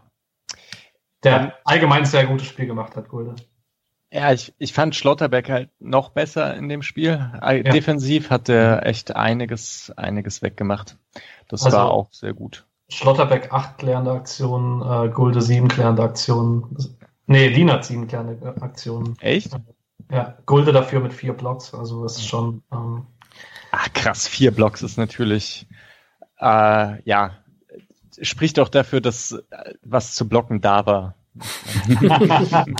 Korrekt. Ja. Ähm, genau, aber eben dann in den letzten Sekunden war es ja schon extrem. Also dann, da Schlotterbeck wirft sich einmal irgendwo rein äh, in irgendeinen Schuss. Direkt danach ist dieser Gonzales Drehschuss, der dann an den Außenpfosten klatscht. Und äh, ja, also das auch nach dem Innenpfostenschuss da direkt davor war, gab es nochmal zwei große Möglichkeiten ich glaube, der Innenpfosten war ja auch schon, das wäre eigentlich ein Skandaltor gewesen, wenn ausgerechnet der reingegangen ist, weil der war überhaupt nicht so, der war eigentlich, der sollte einfach nur irgendwie in den Strafraum kommen und alle verpassen und der klatscht halt an den Pfosten. Da wäre ich tatsächlich sauer gewesen. Ähm, ich wäre so oder so sauer gewesen. Aber das hätte sich nochmal unfairer angefühlt. Ähm, ich war auch schon sauer über die fünf Minuten, die vermutlich völlig okay waren. Aber ich war stinksauer. Und äh, eben, also da war es dann schon, das, da hatte ich mal wieder richtig Puls. Das hatte ich jetzt nicht, nicht im gleichen Maße diese Saison und das war schon, da war ich auf jeden Fall wieder äh, am durchs Zimmer tigern und die Notizen nur noch so im, im also, meine, meine nervliche Anspannung war auch sehr krass am Samstag. Also ich habe bei ein paar Toren dieses Jahr gejubelt. Ich weiß nicht, vielleicht zwei oder drei, wo ich laut gejubelt habe. Diesmal habe ich nach Schlusspfiff durch die Wohnung gebrüllt. Also ja. wirklich gebrüllt. Es war einfach absolut krank. Aber ich fand es ehrlich gesagt ein bisschen schade, als es vorbei war. Also, also ich fand die fünf Minuten ganz geil. so. ja. Der hatte mehr was äh, von Pokalfight als äh, eigentlich der Pokal war. Ja. Das stimmt. Äh, wirklich das Ganze da noch zurück. Okay, äh, ja, also wir fanden es alle ganz toll. Mhm. Ähm, ich, ich war sauer Föhler. Ich habe ja vor, ich hab vor dem Spiel ja den Take gebracht, dass Hüstil seinen ersten Scorerpunkt sammelt. Und die zweite Halbangriffsaktion in der zweiten Halbzeit war direkt nach Einwechslung von Thiel und Petersen, wo Höhler den Ball eigentlich nur nach rechts rausstecken muss und äh, Thiel dann den freien Abschluss hat. Da war ich echt ein bisschen sauer. Aber es war ein unsauberer Kontakt. Also es war nicht so, als wollte er den Ball nicht spielen, sondern er hat einfach den Ball nicht gut kontrolliert. Ich bleib dabei, dass ich Höhler mag als Joker, vor allem bei Führungen. Ähm, das hat irgendwie was, also gerade mit diesem Freistoß rausholen, mit diesem, er kann ja trotzdem auch manchmal den Ball halten und sich reindrehen und dann irgendwie zur Eckfahne rennen gefühlt oder irgendwie dem einen oder anderen Spieler wegrennen. Und ich würde im gleichen Atemzug mit der, über die Einwechslung von Nils Petersen reden in der 80. Minute, weil ich die Befürchtung habe, dass Nils Petersen auf Dauer eher ein Spieler ist, der halt bei Rückstand oder bei, bei Gleichstand kommt oder einen Mehrwert dann mehr bietet, logischerweise, als bei Führung, Entlastung, Pressing. Also das kann er schon. Das mhm. hat er auch bewiesen. Mhm. Aber ich befürchte, also die optimale Rolle wäre eigentlich für mich Petersen und Höhler immer auf der Bank, je nachdem wie viel steht. Mhm. Wobei ich fand es jetzt eigentlich gar nicht so schlecht von Petersen. Also ich fand ihn von den Offensiven in der zweiten Halbzeit noch den, der am ehesten mal den Ball halten konnte. Also ich erinnere mich so an zweite Situationen, wo er mit seinen langen, raumgreifenden Schritten so ab und zu mal so ein paar Minuten, im, äh, ein paar Minuten, Alter, ein paar Sekunden den Ball gehalten hat ähm, und mal Nachrücken erlaubt hat. Also ich fand es eigentlich ganz okay und er verhält sich immer noch relativ klug im Anlaufen, ist dann auch gut in Defensivstandards per Kopf. Also ich finde, es gibt auch eine Rolle für Petersen ähm, bei Rückstand. Er hat halt keiner der Stärke im Konter. Das macht halt die Entlastung nicht unbedingt einfacher, weil du halt nicht einfach einen vertikalen Ball spielen kannst. Und es ist immer ein bisschen schwieriger, wenn du unter Druck bist und dich dann noch irgendwie geordnet befreien musst, weil das musst du eigentlich mit Petersen, weil du brauchst, damit Petersen gefährlich wird, entweder brauchst du einen eigenen Standard oder brauchst halt eine geordnete Angriffssituation, mit der du in den Strafraum kommst, weil du kannst ihn halt nicht hinter eine Kette schicken. Man kann nicht hinter die Kette schicken, aber er ist jetzt schon, also er spielt schon auch Konter mit. Das geht schon ganz gut. Man braucht halt noch einen schnellen Spieler irgendwie auf dem Platz, aber ah, das braucht man ohnehin. Ich würde jetzt ein bisschen, also so ein bisschen Fuß vom Gas nehmen, was diese Petersen-Höhler-Sache angeht, weil Demirovic ist halt gerade ultra krass drauf, aber mal sehen, ob das so bleibt. Also man hatte es ja mit Grifo jetzt auch so, dass der irgendwie sechs, sieben Spiele hintereinander dann einfach mindestens eine Torbeteiligung hatte. Der ist immer noch gut aktuell, aber jetzt nicht mehr ganz so in dieser Form von vor dem Interview äh, beim Podcast. Und ähm, ja, bei Schaller hat man es auch, dass der mal irgendwie Doppelpack schießt und dann ja dann nicht ganz so krass drauf ist. Ja. Äh, deswegen, ich, und ich meine, Petersen ist auch noch recht jung, oder? Also 32 oder so? 32, ja. Also, geht alles noch. Ja, ja. klar. Und er muss, er muss ja nicht 90 Minuten durchspielen. Es spielt ohnehin kaum ein Offensivspieler 90 Minuten durch. Also es ist so klar, dass Petersen und Höhler gehören zu diesen fünf Stürmern, die halt da spielen einfach in einem. Wahrscheinlich Spiel. wollte ich bei Petersen auch erhöht darauf hinaus, dass man bei einem Tor Rückstand halt dann, dann schlottern beim Gegner die Knie, dass Joker Petersen eingewechselt wird und dann geht noch mal was und im Stadion wird es eh noch mal, auch noch mal für Euphorie sorgen und so. Das ist noch mal ein anderes Thema. Ich muss eins sagen, nach den letzten Wochen habe ich irgendwie so den dringenden Wunsch als Freiburg-Fan, dass die fünf Wechsel bleiben.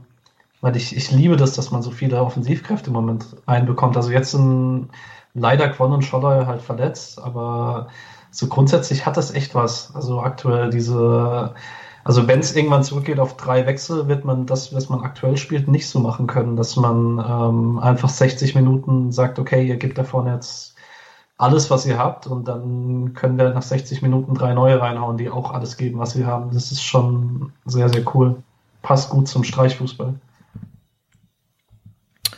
Ja, wenn wir noch über einzelne Personalien reden wollen, dann muss man wahrscheinlich noch ein letztes Mal Müller erwähnen, der den Sieg festgehalten hat. Das haben wir uns oft gewünscht. Ähm, Kickernote 1 in allen möglichen elf des Spieltages vorhanden.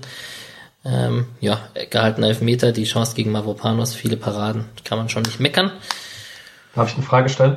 Bitte. Wäre in ein bis zwei Wochen Mark Flecken wieder fit, wen würdet ihr ins Tor stellen? Ja, Müller macht die Saison jetzt.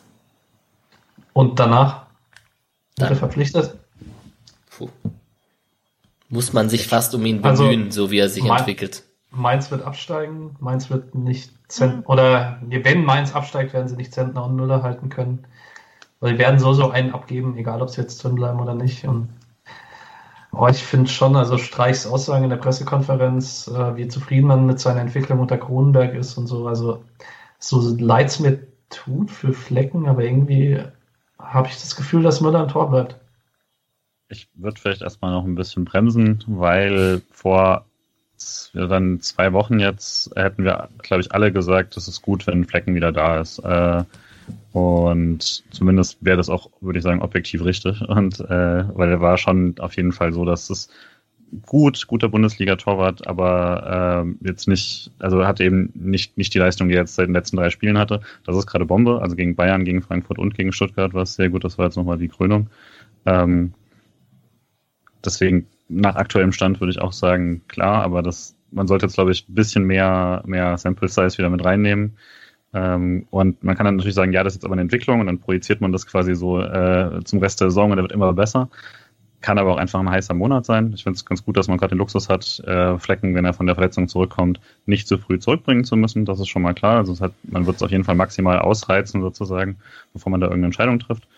Ähm, und deswegen wird das auch noch eine Weile, glaube ich, so gehen. Aber ja. Ich will jetzt trotzdem von jedem einen Tipp, wer nächstes Saison im Tor steht. Ich sag Flecken. Ich sag auch Flecken. Erinnert ihr euch noch an die zehn Spiele, ja, ja, die ihr ich sag, habt? Ich sag tatsächlich Saison? trotzdem Müller. Ich sag auch Müller. Ich, ich fand, ich vertraue dem Frieden bei Flecken nicht, weil ich fand in den zehn Spielen letzte Saison Nee, ich fand Flecken auch Also man hat super viele Stärken gesehen, aber man hat auch so ein paar Schwächen gesehen und ich weiß nicht. Ich Dass er den Ball nach vorne abklatschen lassen hat. Ja. ja. Aber offensichtlich braucht Kronenberg ja genau irgendwie zehn Spiele, um das, äh, um einem Torhüter das abzutrainieren. Ja. Ich meine, also sagen wir es so, ich, ähm, ich sehe es so, dass man, wenn man Müller sich irgendwie sichern kann, das auch tun wird. Mhm. Ähm, und dann bin ich mir eigentlich fast relativ sicher, dass Mark Flecken dann sagen wird, okay, er geht jetzt nicht das Risiko ein, dass er als Nummer 2 endet, weil er jetzt halt dann auch schon 28 ist. Ähm, und Müller halt 23 ist, glaube ich. Jetzt mal unabhängig vom das Alter ist, würde ich beim Torhüter für ein SC für beide egal. Aber ich glaube, wenn man Müller im Sommerfest verpflichtet, sagt Flecken, dass er dann gehen möchte. Ich glaube tatsächlich, das Alter ist das beste Argument sogar, weil, also für Müller, wenn du einen 23, 24-jährigen Bundesliga-Torwart auf äh, absolutem Startniveau quasi kriegen kannst, dann tust du das natürlich. Ähm, aber die Frage ist ja dann auch, was bist du bereit dafür auszugeben? Was wird er kosten? Solche Sachen. Man hat ihn eben nicht, äh, nicht fest. Man äh, hat kurzfristig was geliehen. Da wird jetzt keine brillante äh, Klausel mit dabei sein. Ähm, dementsprechend, mal, also da bin ich tatsächlich sehr entspannt. Da kann ich mir auch beides vorstellen. Aber klar, das Argument würde ich tatsächlich sagen, wenn, wenn du einen 28-Jährigen gegen einen 23-Jährigen auf gleichem Leistungsniveau tauschen kannst, dann tust du das natürlich allein schon aus der äh, Entwicklung des Marktwerts, oder welche Berechnung man da immer halt mit einsetzen muss. Ähm, ja. Aber gleiches Niveau? Das wäre jetzt rein theoretisch mal, wenn du sagst, die sind an sich gleich, dann würde ich natürlich den Jüngeren nehmen. Ähm, macht man ja in Freiburg auch tra traditionell so. Ob das dann so ist, mal sehen. Ich, ich glaube weiterhin an Flecken da, weil ich eben das, was er letztes Jahr gezeigt hat, war so gut, dass ich, dass er äh, zumindest mal die Chance bekommen wird, denke ich auch, das nochmal irgendwie zu beweisen, wenn er halbwegs fit wird. Wird spannend. Jo. Habt ihr noch andere Personalien, die man erwähnen sollte? Äh, Chico Höfler fand ich sehr, sehr unauffällig in dem Spiel, was jetzt oft, also was ja nicht gegen ihn spricht, wenn er es nicht so macht wie in der ersten Saisonhälfte. Ähm, Krasser Pass halt vor dem Genau, und das ah. wollte ich sagen. In, trotzdem in vielen Highlights oft am berühmten Hockeypass oder am viertletzten Pass oder so auch beteiligt. Und ähm, auch in der Szene da in der zwölften Minute zum Beispiel spielt er auf Günther, der dann äh, den Pass auf, auf Jeong macht und so. Also kann auch vertikal spielen, wenn es gebraucht wird. Also ähm, das vielleicht noch diese eine Sache, ich wusste, ich habe mir das jetzt nicht ganz genau angeschaut, was so die Unterschiede waren. Es lag sicher auch viel am Gegner, aber man hatte zwei Spiele vertikal, also sehr vertikal angelegt gespielt, gegen Frankfurt und gegen Stuttgart in zwei unterschiedlichen Systemen und einmal mit und einmal ohne Höfler. Und ich glaube, dass es mit Höfler war, war schon auch ein Grund, warum das so gut funktioniert hat, weil es war sehr vertikal, aber es war kontrolliert. Also diese Angriffe waren halt äh, strukturiert, waren gut abgesichert gegen den Ball und waren schön nach vorn getragen ähm, mit dem Ball und so, also obwohl man so vertikal gespielt hat, Passquote von 78 Prozent ist wirklich in einem absoluten Top-Bereich. Das war so insgesamt einfach perfekte erste, also oder sehr gute erste Halbzeit. Bis auf das am Anfang und ganz am Schluss. Ja. Hm, ich fand es relativ, bei Höfler, ich weiß nicht, vielleicht liegt es auch daran, dass er nicht so auffällig war, dass ich das Gefühl hatte, Stuttgart möchte, wollte ihn ein bisschen rausnehmen aus dem Spielaufbau. Weil, also krasse Statistik dazu, äh, Haberer hatte in den 60 Minuten mehr Pässe als Höfler in den 90, also 35 zu 31 und hatte Haberer auch als ein bisschen prägender im Spielaufbau in der ersten Halbzeit in Erinnerung, auch wenn äh, ihm auch nicht alles gelungen ist, aber vielleicht auch ein bisschen Gameplan von Stuttgarter Höfler ein bisschen rauszuhalten. Guter Punkt. Ja. Am Ende stand ein 2 zu 1 Sieg. Wir haben schon drüber gesprochen, so auf die Statistiken geschaut, war das sicherlich ein bisschen glücklich, auch aufgrund der zweiten Halbzeit. Aber ähm, sei es drum, wir nehmen das gerne so mit. Der aus den letzten zehn Spielen, wenn man es so möchte, nur einmal verloren, das gegen Bayern München. Das ist schon alles nicht so verkehrt. Siebte Saisonsieg, wie gegen Stuttgart in die Rückrunde, also wie in der Hinrunde gegen Stuttgart gewonnen im ersten Spiel. Ja, Micha, du wolltest vorhin schon auf die Bremse drücken im Vorgespräch. Ähm, geht's jetzt so weiter mit dem Erfolgslauf oder ähm, folgen jetzt wieder neun Spiele ohne Sieg? Ja, das wird spannend. Also ich glaube nicht, dass neun Spiele ohne Sieg folgen, auch wenn ich das ja im Vorgespräch fast so ein bisschen angedeutet hatte, äh, dass alles jetzt sehr ähnlich aussieht, wie also das Stuttgart-Spiel schon mal ähnlich angefangen hat. Das Programm ist schon hart und ich weiß nicht, ich meine, gegen Bayern, dass man da nicht ganz so schlecht aussieht, ist jetzt auch nicht das erste Mal in den letzten Jahren. Äh, gegen Dortmund sah es eben trotzdem fast immer schlecht aus. Mal sehen, wie es gegen Wolfsburg ist. Mal sehen, ob man Bremen scheint gerade auch wieder so ein bisschen Auftrieb zu haben, ob man die dann wieder erwischt, wenn die richtig gut drauf sind und es wieder nicht schafft, irgendwie mehr als einen Punkt zu holen. Das wird mich doch sehr ärgern. Aber aktuell, wenn sich jetzt nicht noch irgendwie Leute verletzen, wenn Schaller wieder zurückkommt, wisst ihr da, wisst ihr da Näheres so, dann. Und Benderis halt. Das dürfte bestimmt drei bis vier Wochen gehen. Also. Ah. Santa Maria hat man jetzt auch nichts mehr gehört, oder? Nee. Also ich bin jetzt echt mal gespannt so für die nächsten Wochen, ähm, ob man gegen Wolfsburg und Dortmund dann auch auf Jeong setzt oder ob man da sagt, okay, man nimmt ein bisschen also ich halte es nicht für komplett ausgeschlossen, dass eben da Scholloy und Quonitz ausfallen, dass wir, wenn Santa Maria wieder da ist, Haberer rechtsoffensiv sehen. Also mhm. das würde mich so gar nicht überraschen. Kann passieren, klar. Will ich nicht sehen. Aber gut. mein, mein ich, ich, ich, erinnere mich an, äh, ich weiß nicht, das, das 3 zu 0 in Hoffenheim in der Vorsaison, da habe ich mich in Haberer rechtsoffensiv im 3-4-3 verliebt. Darüber auf Waldschmidt. Da, der Pass Nee. Er hat das 1-0, glaube ich, auch gemacht in Hoffenheim. Nee, es ist 2-0. Egal. Ja. Er wollte nur wieder mit seinem äh, Fußballgedächtnis prahlen. Ich weiß schon, es gab irgendwann nie. mal so einen krassen Pass auf Waldschmidt, den Waldschmidt mit links Volley ins lange Eck reinhaut. Das sah so cool aus. Ähm, ich glaube, es war auch gegen Hoffenheim. Naja, egal. Naja, wir haben auf jeden Fall schon drüber gesprochen. Es folgt jetzt ein ziemlich hartes Programm. Also Wolfsburg-Dortmund, ähm, danach Bremen auswärts, äh, Union, Leverkusen, Leipzig. Union ist ja auch gerade nicht so verkehrt und Leverkusen, Leipzig danach. Vielleicht weiß man nach dem 24. Spieltag, also nach den nächsten sechs Spielen, wo die Reise wirklich hingeht. Ähm, Ich, ich denke, man kann, bis sie gegen uns spielen, auch ein bisschen sehen, wo die Reise von Union hingeht. Weil die haben jetzt auch in Augsburg verloren. Klar, ein bisschen besser eigentlich das Augsburg gewesen, aber die stehen jetzt auch nur, stehen auch nur einen Punkt vor uns in der Tabelle übrigens. Das stimmt. Äh, wie in der Hinrunde auch, ne? Mhm. Haben sie auch gegen Augsburg verloren. Gikiewicz, sechs Punkte gegen seinen Ex-Verein. Der, ein der Typ. hatte eine lustige, so, ich weiß nicht, ich fand den ganz cool eigentlich in den letzten Wochen. Einmal haben sie verloren und dann hat, stand er im Interview da und war so richtig sauer irgendwie. Da und meine Mitspieler lachen und wir haben Ja, verloren ja. und ich kann es überhaupt nicht verstehen und dann im nächsten Spiel gegen seinen Ex-Verein hält dann Elfmeter und dann ist alles wieder gut. trotz Und Union erzählt Berlin wieder- Tattoo auf dem Unterarm. Ja. ja. Er hat ja wohl so ein so ein Zettel am Kühlschrank, wo so seine Saisonziele stehen. Und da, da steht auch sechs Punkte gegen Union. Und dann ha hakt er das so ab. Das hat er wohl auch schon, der, als er in, bei Union gespielt hat, mit dem Aufstieg und so, hat er auch hier meiste Spiele zu null in der, in der zweiten Liga, Aufstieg und so Sachen. Und, und Alex ist Yellow Press, ja, ja, ist klar. Ich habe ja Übrigens, ähm, Aufstieg Union gern. Textilvergehen gehört. Ja, wir können übrigens in den nächsten Wochen, weil Union nur einen Punkt vor uns und Dortmund nur zwei Punkte vor uns steht, können wir beide aus eigener Kraft überholen. Just saying. Stimmt. Ja. Naja, aber vielleicht, was ist in Berlin los, Alex?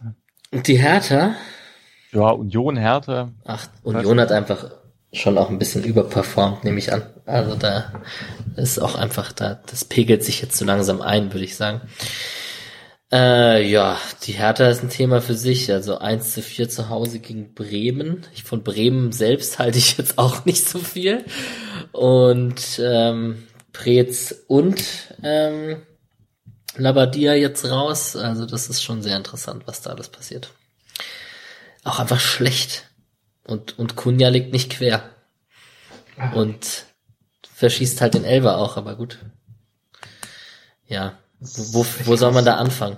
Wobei man muss auch sagen, Bremen überperformt in dem Spiel, also vor allen Dingen also mit den erzielten Toren. Also das ist ja, glaube ich, äh, Expected Goals sind in dem Spiel Hertha gegen Bremen ungefähr gleiches Verhältnis wie Stuttgart gegen uns, also beides 3 zu 1,5 oder so. Und ähm, klar, natürlich, der verschossene Elfer verzerrt das ein bisschen, weil Elfmeter extrem viel da rein zählt. Aber also es war jetzt nicht 1 zu 4 schlecht von Hertha, aber es ist halt, darfst halt nicht 4-1 gegen Bremen verlieren. Das, das, das geht halt nicht. Ja, bei Dardai sind die alle sehr optimistisch hier, die ich kenne. Und bei irgendwie freuen sie sich ja auch, dass die ganze Misere jetzt auch Preetz zum Opfer, also dass der ganzen Misere auch jetzt Preetz zum Opfer gefallen ist, was ich ja, ich weiß es nicht, ich kann es nicht richtig einschätzen, ob der jetzt, also vielleicht hat er jetzt einfach zu viel Geld zur Verfügung und konnte damit nicht umgehen. Vielleicht, ne? Aber ich finde es auch erstmal krass, weil Preetz hat ja jetzt über Jahre hinweg mh, für, für Hertaner Verhältnisse einen ganz guten Kader dahingestellt und hatte ja immer mal wieder eigentlich da ein ganz gutes Händchen. Ich, ich glaube, am Anfang war das nicht so gut, aber dann gab es ja doch ein paar Transfers, äh, die Hand und Fuß hatten. Und ich fand, ja, also ich habe letztens mal eine Liste gesehen von Trainern, die er verpflichtet hat. Da waren schon auch ein paar Graupen dabei, aber immerhin hatte er halt auch diese, diese Zeit mit Dardai, die ich auch ziemlich gut fand. Ich wollte noch ein Take zu Labadia sagen, weil ich dessen Entwicklung eigentlich ganz interessant fand. Da, weil der war ja bei Hamburg mal noch das, also vor dem Abstieg von Hamburg und da fand ich ihn ganz gut. Mm, Da hat er ja diesen, diesen Verein halbwegs stabilisiert und dann wollte Hamburg wieder etwas höher raus und dann hat man Dada entlassen nach einer, nach schlechteren ersten zehn Spielen oder so. Und dann hat, kam er ja zu dieser Rettungsaktion nach Wolfsburg. Und da erinnerte ich mich dann auch, also erinnere ich mich jetzt noch an diesen Fangesang wir steigen ab und kommen nie wieder, wir haben Bruno Labbadia. das fand ich ja so lustig. Äh, naja, also er hat sie dann in der Klasse gehalten und danach einen richtig guten Fußball gegen, also mit Wolfsburg gespielt. Das war richtig schön. Ganz komischer Stil mit sehr vielen breiten Abständen und ganz vielen diagonalen Spielverlagerungen. So, also dieses so das ganze Spielfeld genutzt ähm, bei diesem Stil und hinten aber stabil gestanden. Und das dachte ich, dass der das bei Hertha eigentlich auch schafft. Und ich habe mir Hertha, ich weiß gar nicht warum ich Hertha jetzt häufiger gesehen habe, aber das war alles voll schlecht. Also das war offensiv komplett ideenlos, eben auch Abstände groß, aber nicht, dass dann nicht, dass da das irgendwie gut ausgespielt wurde. Nach hinten immer wieder so ganz komische Aussetzer und dann war das, wenn Kunja nicht gut drauf war, war da nichts. Nee, und halt als Freiburg-Fan ist man der ja schon verwöhnt, aber da kann man auch Richtung Union oder Augsburg oder von mir aus auch Bremen oder Mainz jetzt seit dem neuen Trainer oder also Bielefeld sowieso, da ist halt kollektiv und das siehst du in, bei Hertha Berlin halt wirklich in den äußerst seltensten Fällen. Niklas Stark ist da ziemlich auch unter Kritik, sorry. Äh, Niklas Stark, der ja irgendwie Co-Captain oder Captain ist, ich weiß es nicht ganz genau. Da, da habe ich viel Kritik noch mitbekommen. Und ja, keine Ahnung, auch so ein Piontek vorne drin oder ein, also Guendouzi fragt sich auch, wo er gelandet ist.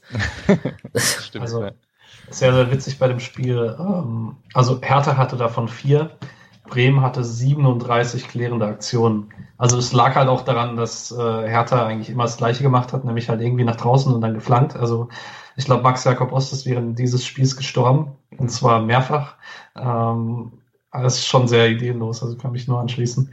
Ähm, ja, mal schauen. Also Dada steht ja eigentlich so ein bisschen für stabil, vielleicht auch manchmal ein bisschen bieder, aber halt für einen einigermaßen stabilen Fußball und mal schauen, ob er da mehr rauskriegt. Ich weiß es nicht. Aber halt auch pragmatisch so. Also der mhm. hatte ja immer mal wieder in Vorrunden, wenn es dann lief, so ein paar Elemente, die ganz gut aussahen. In den Rückrunden sah es immer schlecht aus und dann ist er halt wieder zurückgegangen auf so absoluten Stabilitätsfokus, äh, den Ball so lange, ja, also oft auch gar nicht so schlecht. Ich weiß auch noch aus äh, Freiburger Perspektive war, waren das harte Spiele, weil äh, da halt immer die Innenverteidigung stand sehr eng am Torhüter und hat sich den Ball hin und her gepasst, bis die Stürmer anlaufen und äh, die, die Formation dadurch auseinandergezogen wird und dann gab es den langen Ball. So. Und dann darf man sich da halt nicht richtig locken lassen. Aber wenn man sich, also wenn man sich hat nicht locken lassen, wenn man die erste Kette nicht angelaufen ist, dann standen die da fünf Minuten rum und haben sich den Ball hinher gespielt. Das war halt auch dreist teilweise so. Ja. Jetzt schauen wir mal, ob der noch Trainer ist, wenn wir am 30. Spieltag erst gegen die Hertha spielen. Ähm, ja. Da kann ja echt noch viel passieren. Ja, ansonsten zum Spieltag. Bayern wird Meister, egal was sie machen. Also die gewinnen natürlich ihr Spiel wieder. Achso, die haben ja gegen Schalke 4-0 gewonnen. Ich warte, ich war noch beim letzten Spiel gegen Augsburg, wo der Elfmeter verschossen wurde. Aber ja gut, ähm, Marc Uth kann es 1-0 machen, aber ich glaube am Ende hätte sich die Bayern, hätte sich die Qualität von Bayern München doch auch in diesem Spiel durchgesetzt. Aber die Konkurrenten machen halt nicht mit. Also Leverkusen jetzt zu Hause gegen Wolfsburg verloren. Okay, vielleicht ist Wolfsburg ein ernstzunehmender Konkurrent als Leverkusen jetzt mittlerweile. Das kann man mal so hinstellen. Dortmund ist jetzt siebter mittlerweile. Und ja, vielleicht, Julian, vielleicht machen deine Frankfurter ja einen von also richtigen also meine Marsch. Frankfurter mal langsam. äh, so weit würde ich auf gar keinen Fall gehen. Äh, würde aber tatsächlich sagen, der Punkt, letzte, letztes Spiel ist, wird noch mal, hat nochmal jetzt, also das 1-5 zeigt nochmal, dass das halt echt eine gute Mannschaft ist und dass so ein Punkt äh, gegen Frankfurt absolut was wert ist. Ähm, und ja, also ich denke auch, dass die in diesem, in diesem Siebener äh, Konstellation mit, äh, mit den vier vorne, dann Gladbach, Frankfurt, Dortmund, mit den aufregendsten Fußball spielen können. Äh, Gladbach kann das natürlich auch, wenn sie es richtig machen, aber macht auf jeden Fall mehr Spaß, würde ich sagen, im Durchschnitt da zuzuschauen, als bei manch anderem da vorne.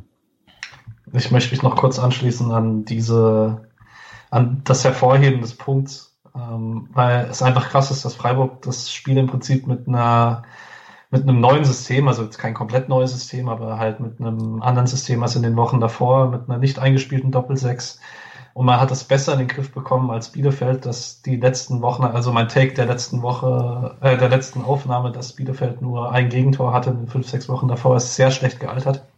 Aber Bielefeld hatte ja eigentlich ganz pragmatisch halt seine Ordnung gehalten und die haben halt jetzt in dem Spiel gegen Frankfurt gar keinen Zugriff gekriegt. Also äh, die beiden Zehner, Younes und Kamada und dann halt ganz extrem Kostic auf links, die konnten halt machen, was sie wollten. Ähm, schon sehr krass und äh, wertet echt nochmal die Leistung von letzten Mittwoch auf. Ja, Frankfurt ist, also wenn die so weitermachen, sehe ich die schon auch europäisch. Bin gespannt. Aber ja, ich habe mir an dem Wochenende noch, also Bayern Schalke habe ich nur so halb reingeschaut, aber danach, ich weiß, ich habe schon noch eine Schwäche für solche Spiele, Köln gegen Hoffenheim. Äh, und es war halt auch, also das war schon tragisch. Habt ihr es gesehen? Äh, mhm. Ja, man, also ein Nicken, zwei äh, Kopfschütteln. Anthony Modest wird ja eingewechselt in Rückstand und ähm, ja, aber bei einer Ecke von Hoffenheim haut er halt noch den Gegenspieler um, äh, sehr, sehr blöd und es gibt dann Elfmeter und es steht dann 3-0. Und dann geht Wolf noch einmal nach vorne, dribbelt sich durch und wird umgehauen und Modest schießt dann auch noch einen Elfmeter und verschießt dann auch noch. Das ist halt schon ganz übel. Aber gut, das erklärt dann, glaube ich, auch, warum die mit Duda und Wolf in der Sturmspitze spielen und warum die einfach keine Tore schießen, außer sie spielen halt gegen Schalke. Äh, ja. ja. Hart. Arme Köln-Fans. Das ist echt, muss gerade hart sein. Die haben jetzt gerade einen neuen Stürmer verpflichtet. Kam gerade. Ah ja, der aus, äh, aus Belgien. Ja, Emmanuel Dennis, genau. Ausgeliehen von Brügge. Champions League Torschütze, glaube ich. Aber ich glaube in der Liga neun Spiele ohne Tor oder so. Hm. Hat aber letzte Saison ist er, glaube ich, zumindest nah dran gewesen, Torschützenkönig zu werden. Ah, krass. Ja, ja doch, das werden ja, also werden ganz gut, weil es ist sehr spannend, jetzt wenn Mainz irgendwie Leipzig. Äh, genau, das wollte gewinnt, ich auch gerade noch sagen. Dass das ist spannend. Der, der 3 zu 2 Sieg von Mainz gegen Leipzig, so vom, vom Überraschungspotenzial sicherlich der größte. Ähm, Mainz scheint von den Vereinen da unten, so Schalke, Köln, Bielefeld, Hertha, vielleicht sogar Bremen noch der Verein zu sein, der gerade zumindest ein bisschen Aufwind hat und die haben ja, na, die haben ja schon alles in die Waagschale geworfen mit, mit Bo Svensson und wie heißen die anderen beiden? Also Martin Schmidt und Heidel, ne? Heidel. Genau.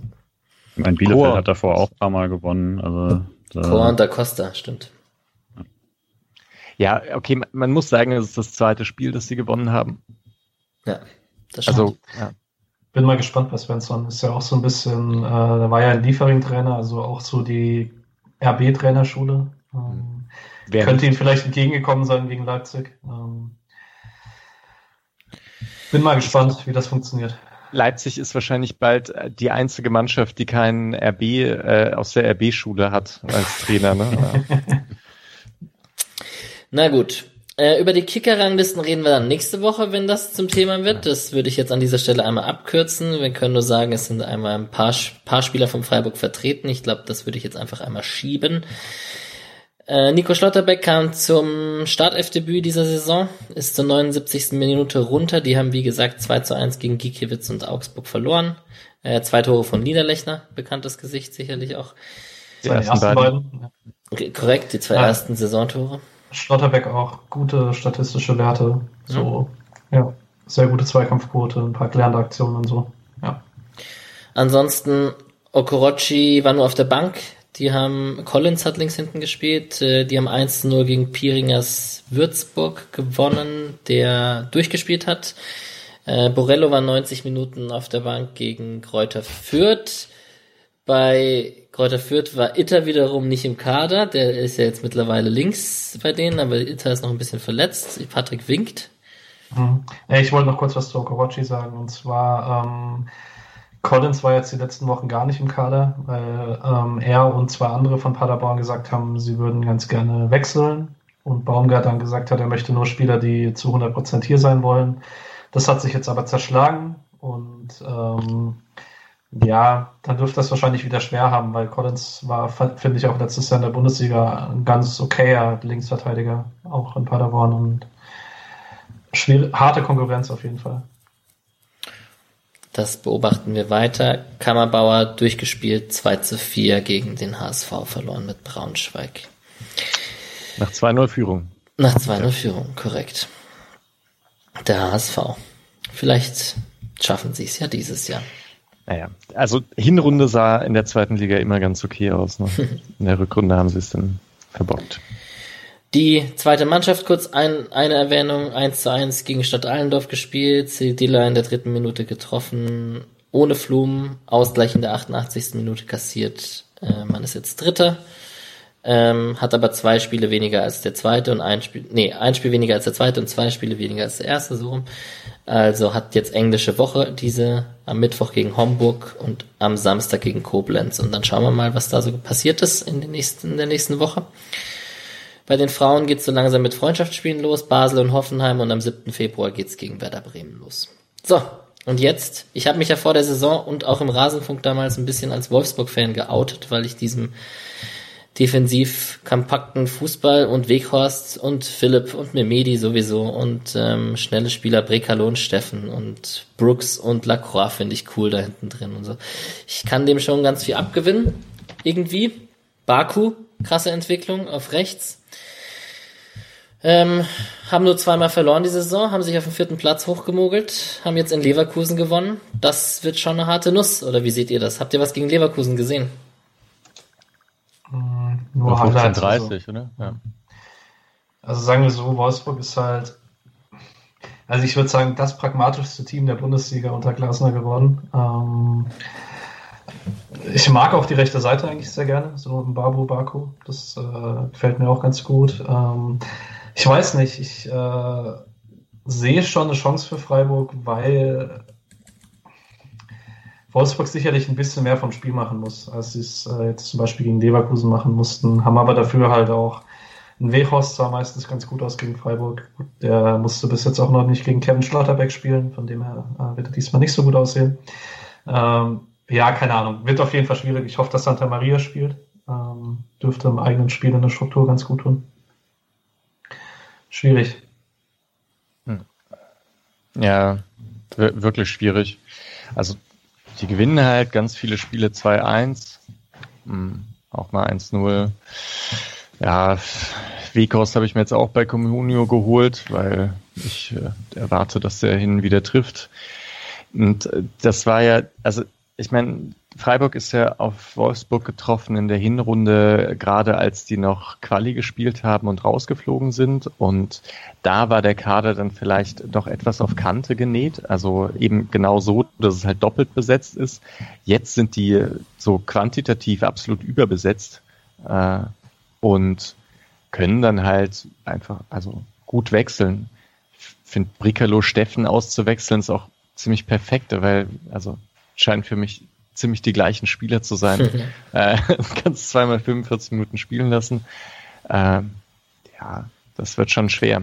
Haben mit Vor allem 19 defensiv halt. Ja, sorry, haben mit 19 Gegentoren die zweitbeste, nee, die drittbeste Defensive nach Leipzig und Leverkusen.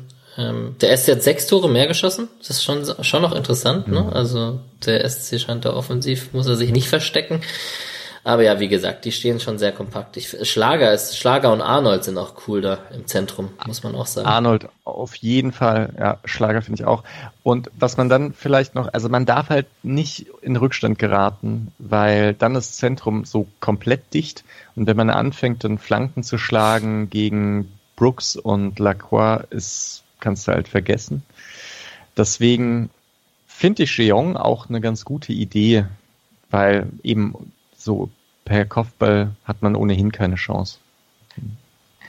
Es wird wieder das eine von den zwei Spielen in der Saison sein, wo ich Arnold einfach hasse, weil ähm, den hast du in dem Moment, wo du gegen ihn spielst, weil er so viele kleine, so halbdreckige Aktionen drin hat. Das ist mir meistens egal, wenn ich Fußball gucke. Wenn er gegen Freiburg spielt, will ich ihn verfluchen. Ähm, mal schauen. Aber ja, also wird schwierig. Ähm, vielleicht äh, ein bisschen Demi-Magic, dann geht das schon. Na denn, Tipps, Julian. Ah ja, ich meine, wenn es läuft, dann läuft's. Und Bei einem Sieg sind wir mit zwei Punkten dran. Analyse. Ja. Ja, also tatsächlich ist es irgendwie so, wir reden immer stundenlang über Fußball und viele letzten Spieler ist so ein bisschen, wenn es läuft, dann läuft's und wenn es scheiße läuft, läuft's scheiße oder so. äh, von daher sage ich jetzt einfach mal, äh, Freiburg gewinnt das wieder. Es bleibt jetzt äh, 2-1. So. Ich sag, Meine- äh, Wolfsburg Vielleicht nicht gewinnt. verdient, aber sorry, vielleicht nicht verdient, aber quasi als Ausgleich für die für die Hinrunde und dann äh, passt das wieder. Sorry. Ausgleich für die. Ah, ja, ich erinnere mich. Es war ja 1-1. Stimmt. Du hast Korrekt. vollkommen recht. Das war so ein ärgerliches 1-1. Genau. Ich sag trotzdem, Wolfsburg gewinnt 1-0. Du hast mir meinen Tipp weggenommen, Misha.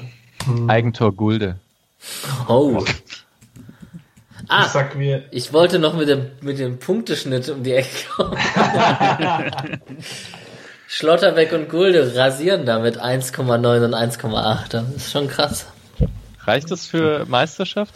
Champions League vermutlich auf jeden Fall. Champions League auf jeden Fall. ähm, da Misha mir das 1-0 für Wolfsburg weggenommen hat, sage ich, es bleibt einfach lange beim 1-0 gegen Wolfsburg und es ist egal, dass wir in Rückstand sind, weil Petersen trifft das Joker und wir spielen 1-1. Boah, das ist aber alles optimistisch hier. Nee, Wolfsburg finde ich zu gut. Da sage ich 2 2-0 Niederlage Philipp und Weghorst tatsächlich. Immerhin Kommune.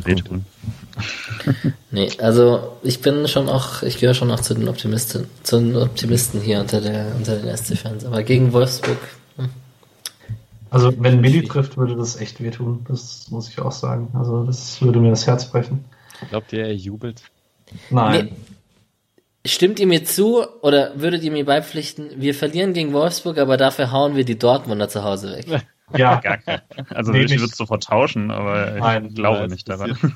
ich, es hat sich so viel Frust angestaut, weil wir Komm. die letzten Jahre gegen Dortmund immer verloren Danke. haben. Ich würde auch eine, eine Niederlage in Wolfsburg hundertprozentig nehmen, wenn wir dafür Dortmund schlagen. 1 äh, 1-0 Niederlagen gegen Dortmund würde ich sofort unterschreiben. So. Auf jeden Fall. Na gut, Äh, es wird spannend. Die Folge ist wieder ein bisschen länger geworden. Wir sind hier momentan sehr gesprächig, ist doch auch schön. Dieses Mal gibt es auch läng länger Zeit, es sich anzuhören. Das Spiel ist ja erst am Sonntagabend. Man hat die ganze Woche Zeit. Unter der Woche ist nur zweite Liga. Und ja, genau dann sind wir klüger, wo die Reise hingeht. also wer jetzt in der englischen Woche nicht zweite Liga guckt, hat den Fußball nie geliebt. naja, Fortuna gegen Hamburg. Hui. Naja, gut, dann wünsche ich euch einen schönen Abend und auch, eine Alex. schöne Woche. Ja, vielen Dank. Schönen Ciao. Ciao. So grüß ich dich, mein Mann.